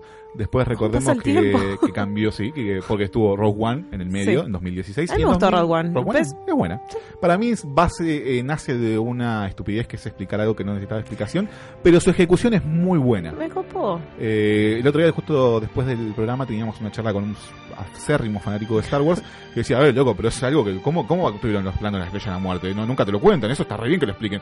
Star Wars nunca, nunca se llevó muy bien con el paso del tiempo y hay muchos huecos argumentales, tal vez más grandes que eso, que no me extraña. Que, bueno, tienen los planos, listo, lo tienen, son la, la, la rebelión, o sea, listo. Eh, pero bueno, insisto, su génesis parte medio tropezado, pero es una ejecución muy buena. Tiene una gran construcción de personajes, lo que es Rogue One, y un final muy bueno. Sí. Después en 2016 cambiaron de director. Disney no contrató a J.J. Abrams por- para hacer la segunda parte de esta nueva trilogía de los Skywalkers, sino que contrató a Ryan Johnson, quien hizo episodio 8 de The Last Jedi, que fue la más controversial de las tres que salieron. Sí, y fue la que más me gustó a nivel fotografía y arte. De eso ya vamos a hablar. eh, que tuvo decisiones bastante polémicas. Jugadas, pero hay que jugarse a veces. A veces hay que jugarse. Tuvo algunos aciertos, algunas cosas que no. De eso ya vamos a estar andando en segundos. Eso fue en 2018. Eh, perdón, sí, no, en 2017. En 2018 se Sí, fueron cada dos años. eh, Solo, la película spin-off de Han Solo. De la cual nadie habla y nadie, se Nadie, acuerda. la, nadie la vio y el que la vio no le gustó. Eh, Yo no la vi. eh, es, es polémico. Ahí creo que eh, denota mucho lo que es eh, el- la forma de actuar de la industria. Y no necesitamos spin-off de todo. Fue un spin-off que mató muchas cosas porque le fue tan mal que enterraron a, a la película de Boba Fett. Un personaje súper aclamado por los, por los fanáticos. Un poquito inmerecido, porque la verdad parece poco y nada. No entiendo por qué a la gente le gustó tanto Boba Fett. Tenemos en Mandalorian, si querés. Claro, ya con The Mandalorian me llenaste todo. Eh, No casi- es Boba Fett, pero es parte, creo que se manejan todos. Y casi casi se, se arrastra a la tumba también a la, a la película de Obi-Wan Kenobi, que esa sí la quiero ver, por más que no sí. la vi, que no vi. Eh, ahí tenés el chiste. Eh, no, no, no. no. la película Kenobi, Obi-Wan Kenobi. Anótalo, no. Es, es muy buena. Eh, pero que ahora va a regresar como o, eh, serie en Disney Plus de la mano de Iwan McGregor, que es un gran actor. Si vamos a seguir con el Mandalorian, lo cual me tiene muy fascinada, más allá de Baby Yoda tuturututu, eh, Estuve cantando eso todo el Ok. fucking día. Ay, eh, compro. Sí, sí, no, de Mandalorian están perfecto. Y Disney Plus creo que arrancó, pisó fuerte en su Sí. primera apuesta y está muy, pero muy bien. Demostró Eh, que puede hacer bien las cosas. Sí, sí, sí, sí. Eh, vamos a ver qué pasa con la serie Obi-Wan Kenobi. Eh, es mi personaje favorito de todo Star Wars. Para mí me encanta Obi-Wan. Eh, Iwan McGregor me parece un actorazo y creo que hay muy buen material para trabajar de día futuro. Sí. Casi, bueno, la película, como decía de Han Solo, casi se la lleva a la tumba, pero sobrevivió ahí como que sacó la mano de abajo de la tierra y dijo, acá estoy, denme una serie. De esa forma llegamos al 2019 con esta película que está dirigida otra vez por J.J. Abrams y escrita otra vez por J.J. Abrams. Y se nota mucho la disparidad entre directores, entre Me fui al escritores. chollero con el azúcar. Otra vez. Pero cerra un poquito el coso del azúcar, querida. Se nota mucho eh, esta, esta disparidad que hay porque hay cosas que propuso eh, Ryan Johnson en episodio 8 que se toman muy de los pelos acá y tratan como de explicarlo. Eh, La película en sí es un paso atrás en lo que es la trama. Juega algo mucho más seguro para complacer a los fans. Tiene Es como- mucho fanservice. Eh, las consecuencias, es, eh, como hablábamos ayer, pasa algo en la anterior y acá te quiere decir, no, pero no fue tan así, esto Claro. no, viste, tal. Es como querer explicar lo inexplicable, justificar lo injustificable. No, deja las cosas donde están y trabaja sobre eso. Sí, sí, sí. sí. Pero fue, fue una suerte de fanservice eso. Sí, para mí fue mucho fanservice. Hay muchas cosas como que. Entonces, ¿qué quieren los fans? Ah, pero no siempre el fan sabe lo que quiere y no siempre lo que el fan quiere está bien. Porque si le vas a hacer caso a todo lo que te piden los fans, no hagas cine.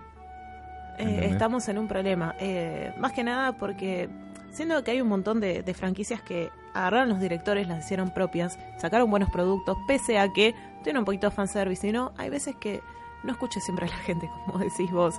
Es como, hiciste esto, listo, mostrame una consecuencia. No, yo por lo menos no lo voy a tomar a mal.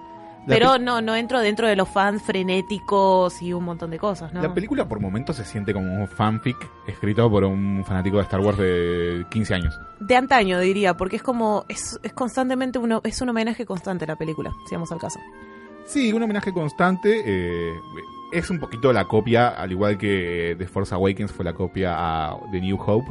eh, creo que Rise of Skywalker es una copia a el, el Retorno del Jedi. Tiene muchas cosas muy similares. La película empieza, no, insisto, no vamos a hablar con spoilers. Y No, ya lo- lo- la descripción, las famosas letras de Star Wars que se van hacia el infinito, ya la primera frase como que le tira un boom. Esto arranca así y no te damos una explicación de nada. Eh, un poco aunado por lo que fue el tráiler que nos anunció un pseudo regreso de un personaje icónico. Este, y acá como que tratan de explicarlo en, en los primeros títulos de explicación, valga la redundancia. Pero es como que falta mucho desarrollo en eso. Es como, no pasa esto, pero te voy a decir, como arranca la película y dice, ¡boom! Ahora los, los, los robots pueden manifestar poderes de la fuerza. Y el Lord Sith, R2D2, y dice, ok, ¿qué momento acá hay algo que eso? no me contaste, maestro. Esto me lo estás sacando de la galera. Oh, capaz que te hacen un spin-off o algo para explicarte eso. Ya no, no sabes qué esperar últimamente. No da para más. Creo que un gran desacierto de episodio 8 fue matar a Snoke, el gran villano prometido de esta, de esta, tem- de esta saga, de esta nueva trilogía. Y eso como que tratan de arreglarlo por otro lado. Y se Sí, nota pero que le pones un... A ver, tenés una pared pintada de negra y le pusiste un parche blanco. No, obvio. Se nota que J.J. Abrams dijo, bueno, me, me arruinaron la historia que estaba queriendo contar, vamos a ver cómo la parchamos.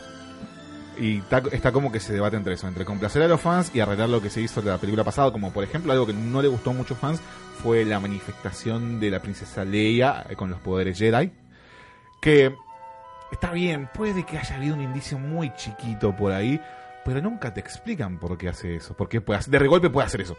Claro. Y en esta película como que eh, te viene a Acá, contar- se, acá andaron un poquito más profundo, que eso sí se sintió raro. se sintió raro porque es como me venís con una explicación después de las consecuencias.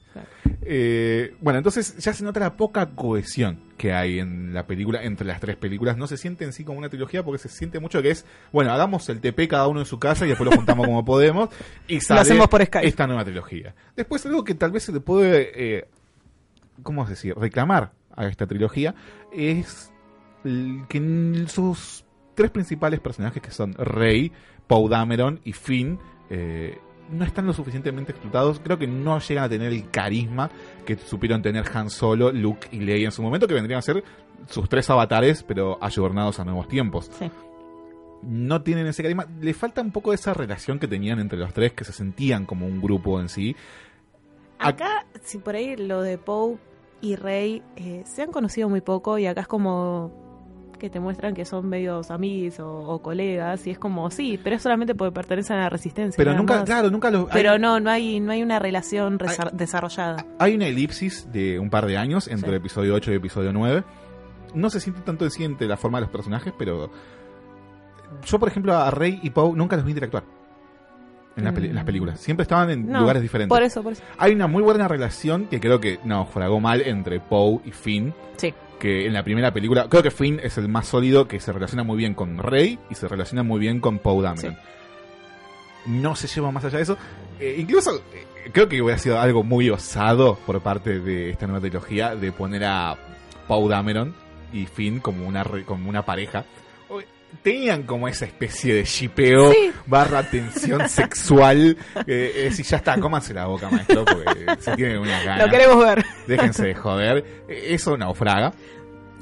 También eh, Creo la que- relación de entre Finn y Rey es como que quiere evolucionar a algo, pero también queda como en dos comentarios al vuelo y nunca se especifica Creo que eso. por ahí en la película aparecen otros personajes que aparecieron, no sé, 10 minutos y tienen más relación con estos personajes que entre estos tres que técnicamente ya es una relación construida. Claro. Eh, sí, ahí, ahí está como, como rari.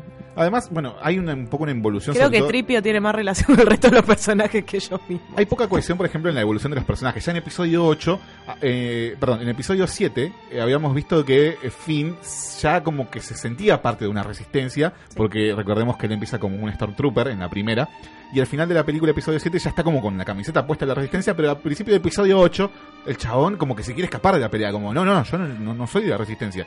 Entonces se siente lo mismo con Poe Dameron, con el crecimiento que tuvo en episodio 8, que lo lleva de cara a ser un líder, y acá vuelve de vuelta a ser el Han Solo. ¿Entendés? Un flaco fachero que tiene que agarrar a tiro, se agarra, pero no ves un líder en él.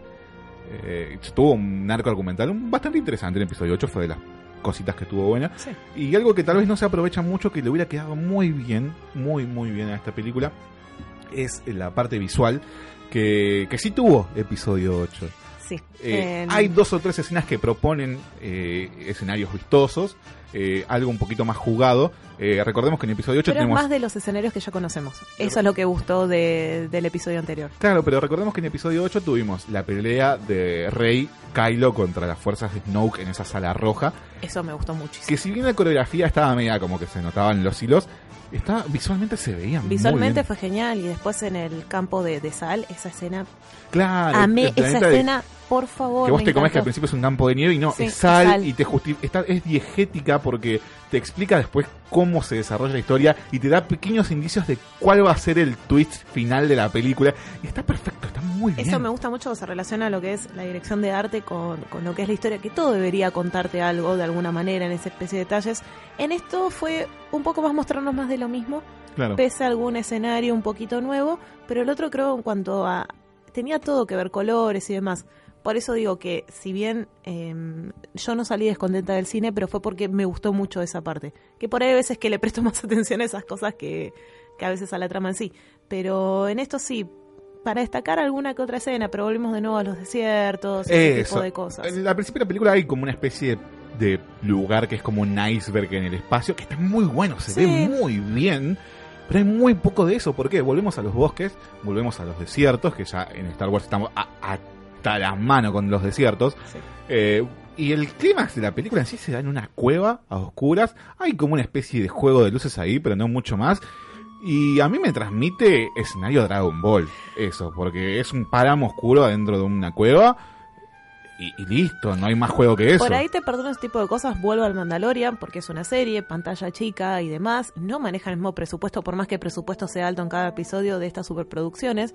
Pero por ahí sí te lo banco. Pero acá es como, dame un poquito más, teniendo la película anterior. Sí, la película es un, quilombo de cosas porque pasan un montón de cosas todo el tiempo. Pasan muchas cosas y poco te lo explican. Poco te lo- Vamos a volver mucho en esto de pasa esto y te lo explican poco, porque es lo que pasó. Pasa que también, bueno, hay que, hay que condensar la trama de dos películas en una, porque Sí. se nota que, insisto, J.J. Abrams quiere retomar un poco su historia Sí. y jugar un poco con los elementos que le dejó Ryan Johnson que insisto, tuvo propuestas interesantes que no se retoman, como por ejemplo, en episodio 8 se da como un indicio que me dije, si van por esta punta, me encanta. E incluso los trailers por un momento me hicieron creer eso. Los trailers venden mucho humo, pero muchísimo humo. Se están tomando muy a pecho esto de que hacemos el tráiler, vende humo. Paso con Vengadores, inclusive de mostrarte escenas que después no existieron. Claro, pero acá hay escenas que, que- que en el trailer tienen un peso dramático zarpado. Y en la película no. Y en la película no. Sí. No sé, una estupidez eh, eh, que no, no pasa. Pero por ejemplo, cuando Citripio dice, no, estoy viendo por última vez a mis amigos. Y vos decís, ya está, se muere Citripio. Cerrame la cuatro, maestro, porque es una institución dentro de lo que es el cine, en lo que es Star Wars. Y capaz que en la película vos vas y es Citripio diciendo, eh, es la última vez que voy a ver a mis amigos. Voy a comprar una coquita y vuelvo. Lo que me lleva también a que en la trama pocas cosas tienen el, el peso que, que- que requiere que pasen. A veces trata de ser efectista la película en el sentido de que, por ejemplo, no sé, ot- insisto, otra cosa que no pasa, matan al Tuditu. es decir, ah, lo tenemos que desmantelar para, para, para ponerle piezas a una nave. Loco, se muere Artuditu, la puta madre. Y, y vos ves que dos escenas decían, ah, no, lo capeamos en este robot. eh, ah, decías, qué estupidez. O sea, eh, se muere, no sé, Volvemos al episodio 8. Se trataron de jugar con determinadas decisiones y acá te están diciendo no, pero las cosas tienen solución. No, Claro. las cosas tienen consecuencias. No, en esta película no hay consecuencias. Ah, eh, hay muertes que no son, hay cosas que no pasan. eh, están, es, es como... tomate con pinza todo lo que veas. Tratan como de, de- de generarte esa emotividad que no, y no pasa, y no pasa, porque dos escenas después se les dicen. Hay una escena en donde a uno de los personajes principales le meten un tiro, y dos secuencias después está lo más bien. Y decís, ¿cuál es el punto acá? No pedimos que por ahí sea un, un Games of Thrones que directamente matamos a todos, cual película de terror, pero no está mal a veces que dejes muerto un personaje o que un personaje quede malherido o- o, Claro. o lo que sea, no está mal hacer eso. No todo es color de rosa, y menos en este tipo de franquicias. Sí, sí, sí. No me estás vendiendo un manga yojo, no me estás vendiendo una película romántica. Hasta la película romántica a veces se la juegan un poquito más. Eh, Eh, dale. Hay momentos igual, insisto, la película está- de todo está buena. Si sos, No. si, no- si sos fanático de Star Wars te vas a sentir- te vas Vamos a la parte buena. de- no, todavía no, para. Eh, pero es, entreten- es entretenida. Sí. Eh, hay momentazos. Para mí, Chewbacca se come la película. No. Eh, tiene, o sea, aparece dos o tres momentos y está muy bien. Eh, Chiwi, BB-8. BB-8, eh, sí, Ay, apar- hay, un par de twitchitos también nuevos que están Son muy una, bien. son una cosa muy linda. A mí Hay me una especie de. Minion que también que está muy bien todo lo que hace. Me encanta. Eh, hay una escena dramática con Chewbacca que te parte el alma. Pero ahora digo, si un bicho que lo único que hace es hacer ruidos raros te motiva más que un diálogo, como algo está pasando, maestro. Fíjate. pasa que la película juega a eso, a meterte la nostalgia y jugarte con eso. Y, y vos ves que es Chewbacca y es un chabón que eh, en relación con la primera trilogía cada vez se va quedando más solo. Sí, y te es. parte el alma. Sí. Te parte el alma. Y porque es- de alguna forma nos van dejando lo último que queda de ese Star Wars de antaño a que todos nos arraigamos y queremos. Y decís, loco, ya no hay más nada. Claro. Pasó el tiempo. Creo que si viene por ese lado. Después los efectos están un poco extraños por momentos, tiene muy buenos efectos, pero eh, por ejemplo, algo que me llamó mucho la atención es las escenas de Carrie Fisher. Todos recordemos que Carrie Fisher ya tiene dos años de haber fallecido. Es, es triste, pero decidieron dejar metraje que ella dejó sin estrenar eh, para esta película y se nota. Sí. Se nota mucho que no está hecho para la trama. Este, eh, No, eso seguro. Es como. A ver, mm, insisto, no estamos spoileando, pero es una Carrie Fisher donde es la botonera de Carrie Fisher. Porque las preguntas, las respuestas son monótonas y es sí, no, no sé. Claro, eh, Usa se- la se fuerza, nota que son, confío en son frases colgadas que dejó en escenas que se nota que está atrás de un fondo en donde no estaba cuando lo hizo. Por supuesto, entendemos la. Si bien han avanzado mucho la eh, de- con la tecnología y lo que es el, el- el CGI, porque hace un par de años atrás no podíamos tener un personaje post-mortem directamente que esté interactuando, eso hay que destacarlo. Pero hay veces si no va a aportar nada, ya que venís con argumento, con un agujero negro gigante, ya está. no sí, más tomándote la elipsis de los años, ¿no? Claro. Pero, por ejemplo, hay momentos en donde está Carrie Fisher hablando, perdón, hay un personaje hablando, por ejemplo, Rey, y que habla con Leia y le dice, Leia, me voy a comprar puchos a la esquina. Y Carrie Fisher la mira y dice, porque la fuerza sí lo quiso.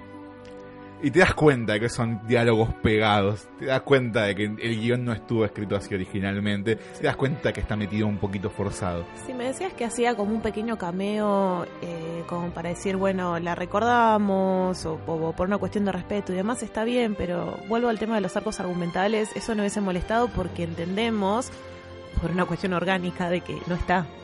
Y ahí ya, pese a lo que te puedan decir, bueno, no va a molestar tanto, pues sabemos que pobre Mina no, ya no está con nosotros. No, obvio, obvio, pero bueno, tampoco creo que... Es parte de la fuerza, ahora sí vamos al meterla- caso. Meterla eh, tan a- a- a- con calzador. Sí. Eh, in- insisto, habiendo tomado la elipsis de los años que tiene esta... Sí, sí, sí. Bueno, la general se murió en este, en este tiempo y listo. Yo, Sí, sí, sí, que hay- lo íbamos, creo que lo íbamos a entender. Claro, Y sí. si no lo entendés ya, o sea, sos un boludo, pero eh, sí, eso, eso sí, lo hubiésemos entendido bastante. Sí, bueno, este, como te decía, hay escenas que están hechas porque tiene que pasar. La trama está como muy apresurada y capturan y liberan personajes porque tiene que pasar. Eh, o sea, no, no, no tiene sentido. Hay algo que mucho no me gustó, que vuelven a aparecer los caballeros de Rem. Que supuestamente se venían como batiendo en esta saga de que no, porque los caballeros de Ren es algo que li- eh, lideró Kylo Ren y que son súper zarpados y qué sé yo. Tienen dos escenas en los que están de fondo, no pinchan ni cortan. Como que te hacen una presentación resarpada, tipo, no sé, los jinetes de la muerte, como que se viene el fin del mundo, Claro. loco, estos chabones son re polenta mal y no sabes qué pito toca en toda la serie, en toda la, la película. Me hubiese gustado que los exploten, pues se veían re polenta los tipos, pero, o sea, intimidaban bastante. Eh, pero no, No, no, no. no. Eh, están- Ahí están- como, ahí hay, hay dejos de decir, vamos a arrancar, pero no, tampoco estamos arruinando la trama, gente, a quienes No, no, están porque escuchando es- por es decirles de eso. fondo.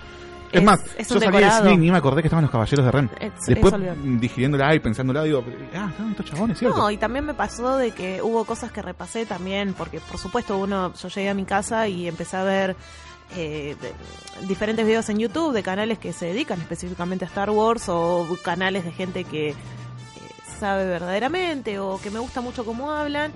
Y creo que todos llegaron a una misma conclusión y también hablaban mucho de estos siete caballeros que estaban esperando. Y uno dijo, loco, no me voy a leer el cómic para que me explique cómo fue.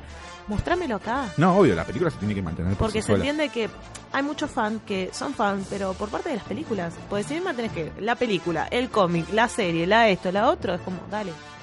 Es peor que jugar al Kingdom, que tenés que jugar a 20 consolas diferentes para seguir una misma historia. Sí, sí, sí. Después, bueno, a niveles argumentales la trama está para mí mal desarrollada. Insisto, la muerte de Snoke fue creo que el- lo peor que pudo hacer Ryan Johnson porque no saben cómo sobrellevar al nuevo villano. Está salido de la nada, literalmente de la nada. Esto a veces no sé qué es peor, si crear un villano tan poderoso se te va de las manos o hacer esto, matar al... No sé, no, no voy a ser el mejor villano que tuviste, pero un villano sólido Claro. y no saber con qué retomar. Claro, no, no, no, no sabes cómo, cómo poner eso. Y se nota, eh, no hay como, en cuando uno escribe un guion o algo, eh, haces pequeños, plantás pequeñas ideas que después las retomás y las recoges en el momento que creas oportuno, porque eso es básico de todo. ¿Entendés? Por ejemplo, no sé, eh, J.K. Rowling diciendo, dándole la capa de invisibilidad a Harry Potter en la 1 y en la séptima te das cuenta que es una de las reliquias de la muerte. Está buenísimo. Está, está muy bien hecho. No, pero aparte es como, pese a que fueron dos directores diferentes, pueden seguir una misma línea de guion. Puede cambiar la fotografía, puede cambiar un montón de aspectos que justamente es la impronta de los directores, pero estás hablando de una saga, una franquicia, una continuidad. Claro. Eh, quisiera arriesgarme a decir que es cine básico. Continuidad, nada más. Después el resto cambiámelo todo. Si querés hasta teñime la rey de Colorado, no me importa. Claro, pero recordemos que más allá de las visiones de, de los directores, hay, Hay una, una- industria de atrás. Hay un argumento, Disney. hay una línea argumentaria, hay toda una historia construida. ¿Por qué viene cada uno a laburar y es algo, algo diferente? Si en cualquier trabajo, hablemos de cualquier trabajo, mirá con lo que te voy a comparar, se sigue una línea de una continuidad laboral, ¿por qué acá no? No, obvio. Y bueno, hay un, un, un misterio que se va desarrollando a lo largo de esta trilogía que es la identidad de Rey. ¿Quién es Rey? ¿Hija de quién es? La primera película empieza con ella explicando que es una chica abandonada, que un día los padres se fueron y la dejaron en el desierto y ella tuvo que vivir de chatarrera. Eh, en la segunda como que se quiere dar un, Indicio un de... twist a eso, pero Kylo Ren le dice, vos pensás que tus viejos son unos chabones grosos, no, son dos cualquieras. Dale, vamos por ahí, me gusta. No, no tiene por qué ser una Skywalker, no tiene por qué ser hija de Obi-Wan.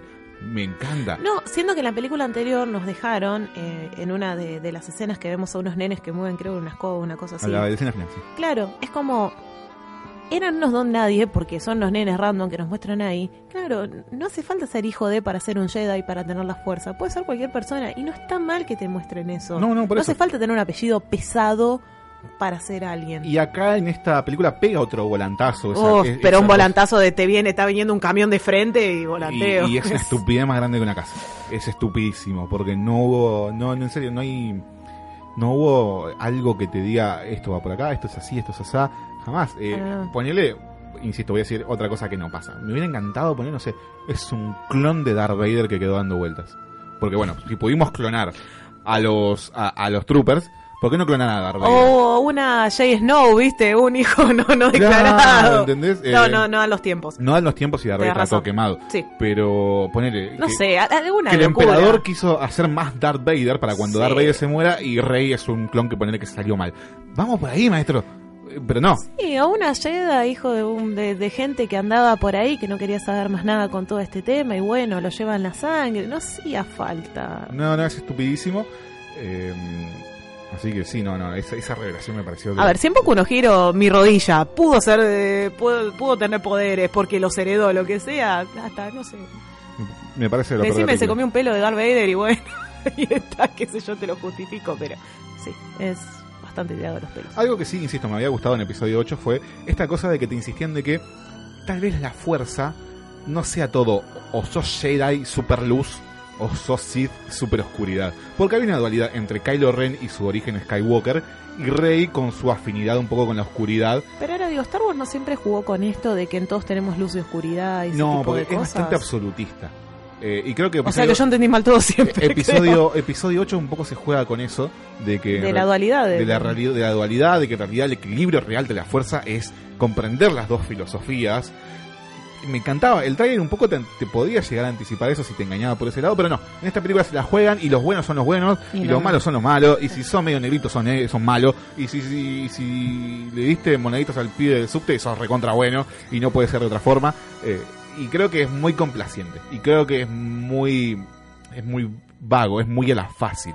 Por eso entonces claramente yo entendí mal porque creí que lo del tema de la fuerza entre luz y oscuridad era una cuestión de, de equilibrio, como que, que podías dominar ambas cosas, como que todos tenemos eso, pero tu fuerza reside en... Sí, también es un, po- o sea, es un poco absolutista, pero bueno, se entiende de que pese a seas bueno o malo, hay un poquito de cada cosa es que viviendo vos en vos. que para los Jedi el equilibrio de la fuerza es que desaparezcan los Sith Eh, sí. ¿entendés? Y, y viceversa y lo que te proponía episodio 8 es no, pará tal vez la convivencia de ideas lleven a un verdadero equilibrio estaba me parecía muy bueno Sí, sí, sí, sí. Totalmente desaprovechado. No se plantea acá, se borra todo. Es como, no, no, no. eh, o, o sos buenito con el sable verde o sos malo con el sable rojo y corta la bocha. Sí, o te vestí de blanco o te vestí de negro. Sí, sí, no, no. Y, y me parece una oportunidad perdida bastante. Bastante, bastante importante, ¿no? Eh, Sí, sí, sí, totalmente. creo que, bueno, ya tuvimos suficiente Star Wars. Creo que por cinco años una trilogía nueva no quisiera. No sé si quisiera otra trilogía. Yo creo que ya está, hay que dejar las cosas donde están. Eh, sí apostemos a series. Voy a volver mucho con el Mandalorian porque es algo que para mí fue un acierto increíble. No la esperaba, ni siquiera me interesaba y me cerró la boca por todos lados. Sí, después, bueno, el tercer acto tiene momentos muy épicos. Ah. No te voy a decir que no. Es un poquito calcado a Endgame por momentos. Es, sí, es una fórmula. sí. Eh, eh, me mata porque eran los momentos más épicos y más definitorios de la saga y yo con Fer un poco me reía en el cine porque era Endgame. Vamos a subir una foto de Star Wars y vamos a poner, comentame el momento épico, a ver si, por favor pónganos una carita guiñando o algo cuando si se dan cuenta los momentos de Endgame. Vamos a jugar a eso porque... Hay, hay momentos muy, Muy bueno. Endgame, sí, sí, sí, sí. sí. Y- Pero al margen de cualquier otra cosa, eh, tirándole un poquito de flores a esta película, apostando a la melancolía, a la melancolía y demás, sí disfruté los guiños que hay a... No, es que sí, es súper disfrutable a nivel de que No me aburrí. te va a gustar. La verdad es que no me aburrí en ningún momento. De No. hecho, yendo que fui, fui al cine con dos horas de haber dormido nada más por dar un final, eh, no me dormí, creí que me iba a dormir o algo y la disfruté pese a un montón de cosas también. Hay momentos que me han sacado una sonrisa, pero una sonrisa de, de- de nostalgia, no de me causa gracia. Sí, sí, sí, sí. Eh, de esa sonrisa, viste, estás como, no te va a piantar un, un lagrimón, pero decís, uy, me acuerdo de esto porque, o sea, si bien no tengo 40 años, pero lo veo desde que soy chica y, y tiene esas cositas muy, muy Es que uno tiene una historia con Star Wars. A Sí. menos que la hayas empezado a ver la semana pasada. Hay una, eh, ha marcado diferentes momentos de tu vida. La veas Yo todo el me tiempo acuerdo o cuando- no las veas, ¿te acordás qué estabas haciendo? O- de dónde, o de dónde, cómo lleva Star Wars a tu vida, de alguna manera. ¿Por qué decís, loco, a mí me gusta esto y, y redefino por qué me gusta? Siendo que yo soy más fanática por ahí de, siempre digo lo mismo, de- del universo en sí, de las especies, de las naves, más que por ahí a veces de la historia en sí. Recordemos que es la saga Pero- que puso en boca de todos en el mainstream lo que es la ciencia ficción. Que hasta entonces era algo mucho más para nichos, algo más para los Sí. nerds que se juntan en el sótano de su casa a jugar calabozos y dragones. Sí. Eh, es como el Endgame o la Avengers de su época y que ha trascendido a lo largo del tiempo. No cualquiera puede decir eso. No, que estaban No jugando con efectos especiales y con un montón de cosas de que no se habían visto hasta ese momento, o casi nada. Eh, pero, no sé, tenía esas cositas que a mí me, me emocionaron bastante. Tiene cositas que te emocionan, tiene momentos muy épicos y tiene momentos muy cringe la película. Sí, Hay uno en el tercer acto que yo me, me fumé toda la película súper calladito, la súper disfruté, si me reía, me reía tranquilo. Doy fe que fue así. Si disfrutaba, pero hay un momento en el Que tercer ya no aguantaste y dijiste, dale, hermano, Sacado dale. de la nada, sacado de, de los cantos del director, que es muy, muy cringe y que con no me puede decir, fue como, ándala con. Porque es muy cualquier cosa. Encima vos ves que ese momento se va a venir porque hay como una anticipación. Sí, pero- Eh, Esa incomodidad de ese momento decís, no, no se van a animar a hacer esta estupidez. No, no lo hagan. no, ay, lo hicieron. Sí, lo hicieron. Es peor que Baby Yoda como queriendo tocar la palanca y Mando mirando algo como diciendo, no hagas eso, sabes Eso- que lo eso voy a hacer, no eso hagas está genial. Pero eh, decís, no, no, ¿por qué esta estupidez? ¿Por qué, por qué somos High School Musical? ¿Por qué? ¿Por, por qué? ¿Por qué Star Wars? ¿Por qué? Hay mucha Pero- gente- me encanta porque es una película con la que la gente va a hablar mucho porque hay mucha gente que la está catalogando de obra maestra, no, está buenísima. Y, yo, y gente, vi posteos en Instagram tipo, to- todo el feed, todo, toda la imagen tapada del póster con es una película de mierda, es una película de mierda, es una película de mierda, es una película de mierda. Yo no la catalogaría como película de mierda, tampoco va a ser la película que te cambie tu forma de mirar Star Wars. Es un final y punto. Después cada uno definirá en sí eh, si es bueno o es malo. Sí, no puedo decir que carece de argumentos, de, de- de arcos argumentales, eh, de, de- de- de- de ba- digo, tiene mucho bache, a eso quería llegar, pero es disfrutable. Vayan al cine con confianza, con un buen tarro de pochoclos, por supuesto, pues re pochoclera mal, pero tampoco salgan enojados, no sé. No, sí. eh, a la larga es una buena trilogía. Creo Sí. que con el tiempo se va a empezar a reivindicar más. Hay gente que hoy por hoy le está empezando a gustar también la trilogía de, de las precuelas, de, de las del 2000, que en su momento tuvo muchos detractores. Sí, yo arranqué teniendo creo que 10, 11 años mirando las películas del 2000 que de hecho ni siquiera las vi en el cine, las vi por cable y dije, che, ¿de qué se trata todo esto? Y ahí empezó mi amor por esta, Claro, por esta saga. sí, sí, sí, y después me enteré de que obviamente éramos chicos, también en internet no era lo de hoy en día, que, que nada, que las películas del 80 y pico era lo que había pasado después de eso y también las vi y por más que tengan efecto del año de ñaupa y todo, las disfruté. eh, nada, esto creo que va a pasar lo mismo. Hay gente que va a llegar a las anteriores por medio de estas y está bueno que siempre llegue gente nueva.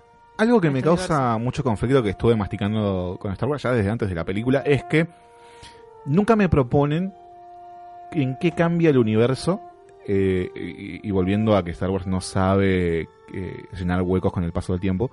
eh, nunca me proponen que cambie el universo si está reinando la Primera Orden, si está reinando la República. Ah, eso sí, es. Siempre es una pelea muy entre dos o tres eh, que van a controlar el universo. No, llega un pero- punto no sabes cuál es la primera orden, de cuál es la república, cuál es el imperio, cuál es... Claro, como pero, decís, son todo lo mismo con otros nombres. Muéstrenme un poquito más eh, eh, la vida de la gente en qué la porque cómo me puede interesar de que gane la rebelión si después no sé qué repercusión va a tener el universo porque cosas de mierda van a seguir pasando igual y, y- no es como un conflicto de poder a lo Game of Thrones en el que no importa quién gane la gente la va a pasar como el traste igual Vuelvo, y ya es la última vez que voy a pronunciar el Mandalorian, te muestran de alguna forma por qué el imperio ya no está más.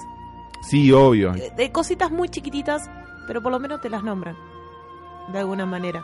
Eh, no sé, capaz que alguien que es muy fanático me va a decir, Fer, no es así, pero bueno, no sé, a mí me dio esa sensación de sentir que ya no estaba el imperio, pero que la vida continuaba y que había gente que quería ser cosas malas, cosas buenas y demás, pero bueno. Claro, pero ya son nueve películas que tal vez el aspecto político se explora más en las precuelas del 2000. Sí. Pero bueno, es, Sí, está es- muy mal planteado, es muy bodrio. Sí. Eh, es como que no sabe juntarse con el ritmo de la película que quiero proponer, entonces está muy disonante en las precuelas de te quiero explicar política y te quiero contar una aventura. Ah. Y la tenés complicada, maestro. Posta. Pero se puede, no digo que no se puede. Pero bueno, insisto, creo que algo que me deja de ver incluso esta trilogía, todas las trilogías, es que ¿y ¿por qué me tendría que importar a mí más allá de que me pongas en el estatuto de, de héroe a Luke Skywalker que le gane a Darth Vader si no veo cuál es el cambio en la galaxia? O sea, lo único que estás viendo es que dejaron de explotar planetas a lo sumo. Los únicos que, más. claro, los únicos que ves que sufren eh, son la rebelión, pero porque están en la rebelión, pero Claro. Sí, no nos muestra la- la- la- la- la- la- al pueblo, digamos, a la gente común y corriente, está todos los días en el mercado y, y demás. De hecho, en esta película nos muestran un poquito una raza y no ves la consecuencia de lo que pasa. En episodio 8 un poco encima eso me encanta porque en episodio 8 quiere como entrar a lo gris de que no importa quién gane porque los que terminan siempre ganando son la gente que pone guita en las guerras. Y eso está está bien está mal ejecutado pero está bien. Eh, creo que Ryan Johnson tuvo buenas ideas mal ejecutadas y, y arruinó un poco un par de cosas. Y bueno insisto ya llegaron se juega a la segura. Bueno vamos a complacer a los fans y cerremos este kiosco porque Ya está. ya está. Sí, sí, sí, sí, totalmente. Eh, pero bueno, nada, lo mismo que vos. Esperemos de que sea la última. Literalmente, si quieren mandar series animadas, live action, lo que quieran, pero en una pantalla chica. Ya Sí, y cerremos la pantalla grande. Y cerremos el kiosco Skywalker porque ya está. Sí, ya está. Para mí tendría que haber cerrado todo en de, eh, el retorno del Jedi. Era muy Como final. que te dicen, te contamos una historia nueva que es más o menos lo mismo que ya te habían contado antes.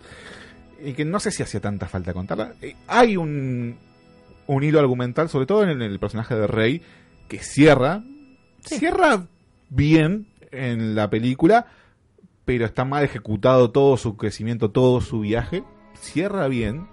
Es una linda escena, la Sí. final. Cierra bien, pero está mal ejecutado. Sí. sí. Pero bueno, ya se derrotó el Open 24 Skywalker, así que Sí, ya no, está. no, ya está. Eh, Basta, basta de ese apellido, pero por una cuestión de que los amamos y demás, pero basta. Sé que parece una crítica un poquito que la estamos matando, pero es una buena película. Es entretenida, es pochoclera, eh, la vas a disfrutar si sos fanático de, de Star Wars, insisto. Tiene su. le- acá tenemos que marcar las cositas que están medias flojas porque, bueno. eh, Las no están, todos- están tan a la vista. No, no, pero, pero insisto, al margen de cualquier cosa, primero la disfruté y después hablando con vos es como que empezás a rememorar un par de cosas y dices, claro, esto, sí, esto, por esto me hacía ruido de este lado, pero es linda. Claro. No deja de ser Disney, no deja de ser espectacular, no deja de ser linda, no deja de tener chiste, no, no, un montón de No, cosas tiene que están grandes buenas. escenas, insisto. Las escenas de Chewbacca a mí me encantaron. Los Eh, nuevos Poe tiene determinados guiños así cómicos que la verdad decís, loco, Sí, sos un genio. hay pers- los personajes nuevos que aparecieron están casi todos muy, Están muy buenos. bien. Sí, sí, sí. Eh, lástima que, bueno, no me desarrollás los, los demás. Eh, hay ciertas cositas, como por ejemplo el personaje de Finn, que le dan un cierre a su, a su arco argumental en donde hay una escena en, la- en el Ah, episodio 7 sí. en donde le está hablando a Han Solo diciendo, che, ¿la fuerza existe? Y Han Solo, que ya la vio toda, que vivió todo, le dice, sí, existe, eh, porque yo la vi. Y acá en esta nueva película hay una cosa media parecida en donde alguien le pregunta a Finn, le dice, che, pero la fuerza, me dice chamullo. Y Finn le dice, no, la fuerza existe. Claro, hay un viaje. Eso es lo interesante de que yo pensaba que era como que en el universo de Star Wars todo el universo estaba al tanto de la fuerza. Y acá te dan a entender que no. Que, No, era, que es como es un mito. mito. Que no, o sea, claro, no todo el mundo conoce a los Jedi, sobre todo en esta época que no existe, obviamente, pero es lo copado de creer que yo pensé que, ah, sí, era una, era una evidencia, pero no. Igual es medio atado con alambres porque, por ejemplo, Finn Sí, bueno. eh, andaba con Kylo Ren antes de hacerse bueno y lo ve parar un, un disparo con la mente. Claro, es como- Maestro, Algo te está diciendo, no es alta eh, tecnología. claro, ¿entendés? Es eso. Pero bueno. Kylo Ren también es un personaje muy desperdiciado, creo que se anunciaba como un muy buen villano.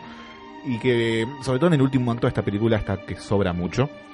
Creo que eh, su, su resolución como personaje es como, bueno, listo, esta es mi resolución, eh, hice clic, eh, me pasó esto otro o me pasó esto otro, listo, quedó ahí. Y es muy Sí. vago también. Eh, creo que es un gran potencial desperdiciado. El resultado sigue siendo bueno. Sí, eh, por eso vayan, vayan al cine tranquilos, eh, pese al, al no hype que hay, eh, apuesten a esto, véanlo eh, cierren su etapa con Star Wars de alguna manera, porque también es como era esa necesidad de yo tener ir al cine, cerrar. Y no se tomen todo tan a pecho. No. No, no se rasguen las vestiduras por, ah, me arruinaron la infancia, que no sé qué. no. Yo soy de esas personas de que hay veces soy media tabla raza cuando voy al cine que voy a sentar, me siento a disfrutar la película. A veces digo, me gustó o no me gustó. Hay cosas que las cuales me gusta analizar a fondo, pero a veces eh, no me tomo tan a pecho las cosas. Hay gente que le molesta mi forma de pensar, ¿eh? en el sentido de que hay veces que no, no, no saco las uñas como diciendo, no, pero tal y tal cosa, porque es lo que te, te entregan a veces. Y yo ayer me senté y lo disfruté y me reí, me, me- me divertí y Yo todo. en y un momento me puse a pensar, uy, loco, ¿a qué hora termina me esto? pasó con Cuando- episodio 8 de que también fuimos a ver juntos con otros amigos, de salir de cine y otros de los pibes decían, no, esto es una mierda y todo. Yo dije, bueno, no la pasé mal. Está bien, después nos sentamos a tomar un café y empezamos a deshilachar y todo. Pero en una primera vista no salí indignada y me ha pasado indignarme con películas, pero no con Star Wars, honestamente. Así que ya saben, vayan al cine, vean Star Wars y mientras tanto empezamos a escuchar este tema de Jauría que nos pone un poquito en contexto eh, con la guerra de las galaxias, porque justamente así se llama esta canción de Jauría.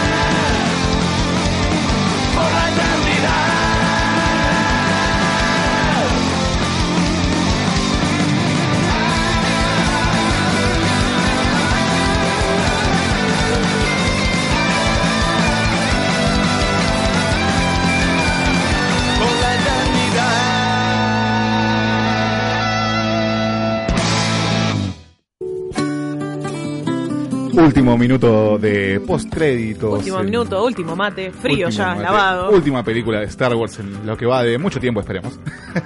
Hoy este año fue literalmente último todo. Último todo, sí, sí. Y se cierra la década, se cierran muchas cosas, así que viene bien. Sí, posta, filosófico. Eh, pero nosotros no cerramos todavía porque tenemos bastantes programas en lo que queda. Eh, y a propósito, los esperamos la semana que viene a la misma hora por el mismo canal, en el mismo podcast, en el mismo programa de radio. Totalmente. Haciendo cosas especiales. También tenemos que hacer nuestro cierre de año, ¿no? Cositas que vimos. Hablamos de noticias hoy, ofendimos a mucha gente, hablamos de Star Wars. No chupen de más, pero pasen la vida. Pásenla lindo eso, pasen una linda Navidad, no Ah, tiren cierto, fuegos artificiales. Navidad. Sí, sí, sí. No tienen fuegos artificiales en las que los vea tirando fuegos artificiales. Yo a sus hijos les digo que Papá Noel no existe. Ya saben, Che, no hay ningún menor escuchando esto, ¿no? lo No, lamento. de cerrar el micrófono. Lo por lamento, favor. que también ahora va a venir la asociación de padres a cagarme a piñas afuera de la radio. Por favor. ¿Qué se piensa que son? Bueno, chicos, muchas gracias por seguirnos este año. Ya ni le van a cerrar el micrófono Claro. a nuestro conductor, me parece. Nos retiramos. Fernanda Romero por este lado, Noé Goldberg por el otro en la, en la operación. Mi nombre es Jonathan Carretero. Nos encontramos el sábado que viene para hablar fiestas. un poquito el balance del año. Nos vemos a las 4 de la tarde aquí en EQ Radio. Vayan al cine, vean Star Wars y nos vemos después de la función.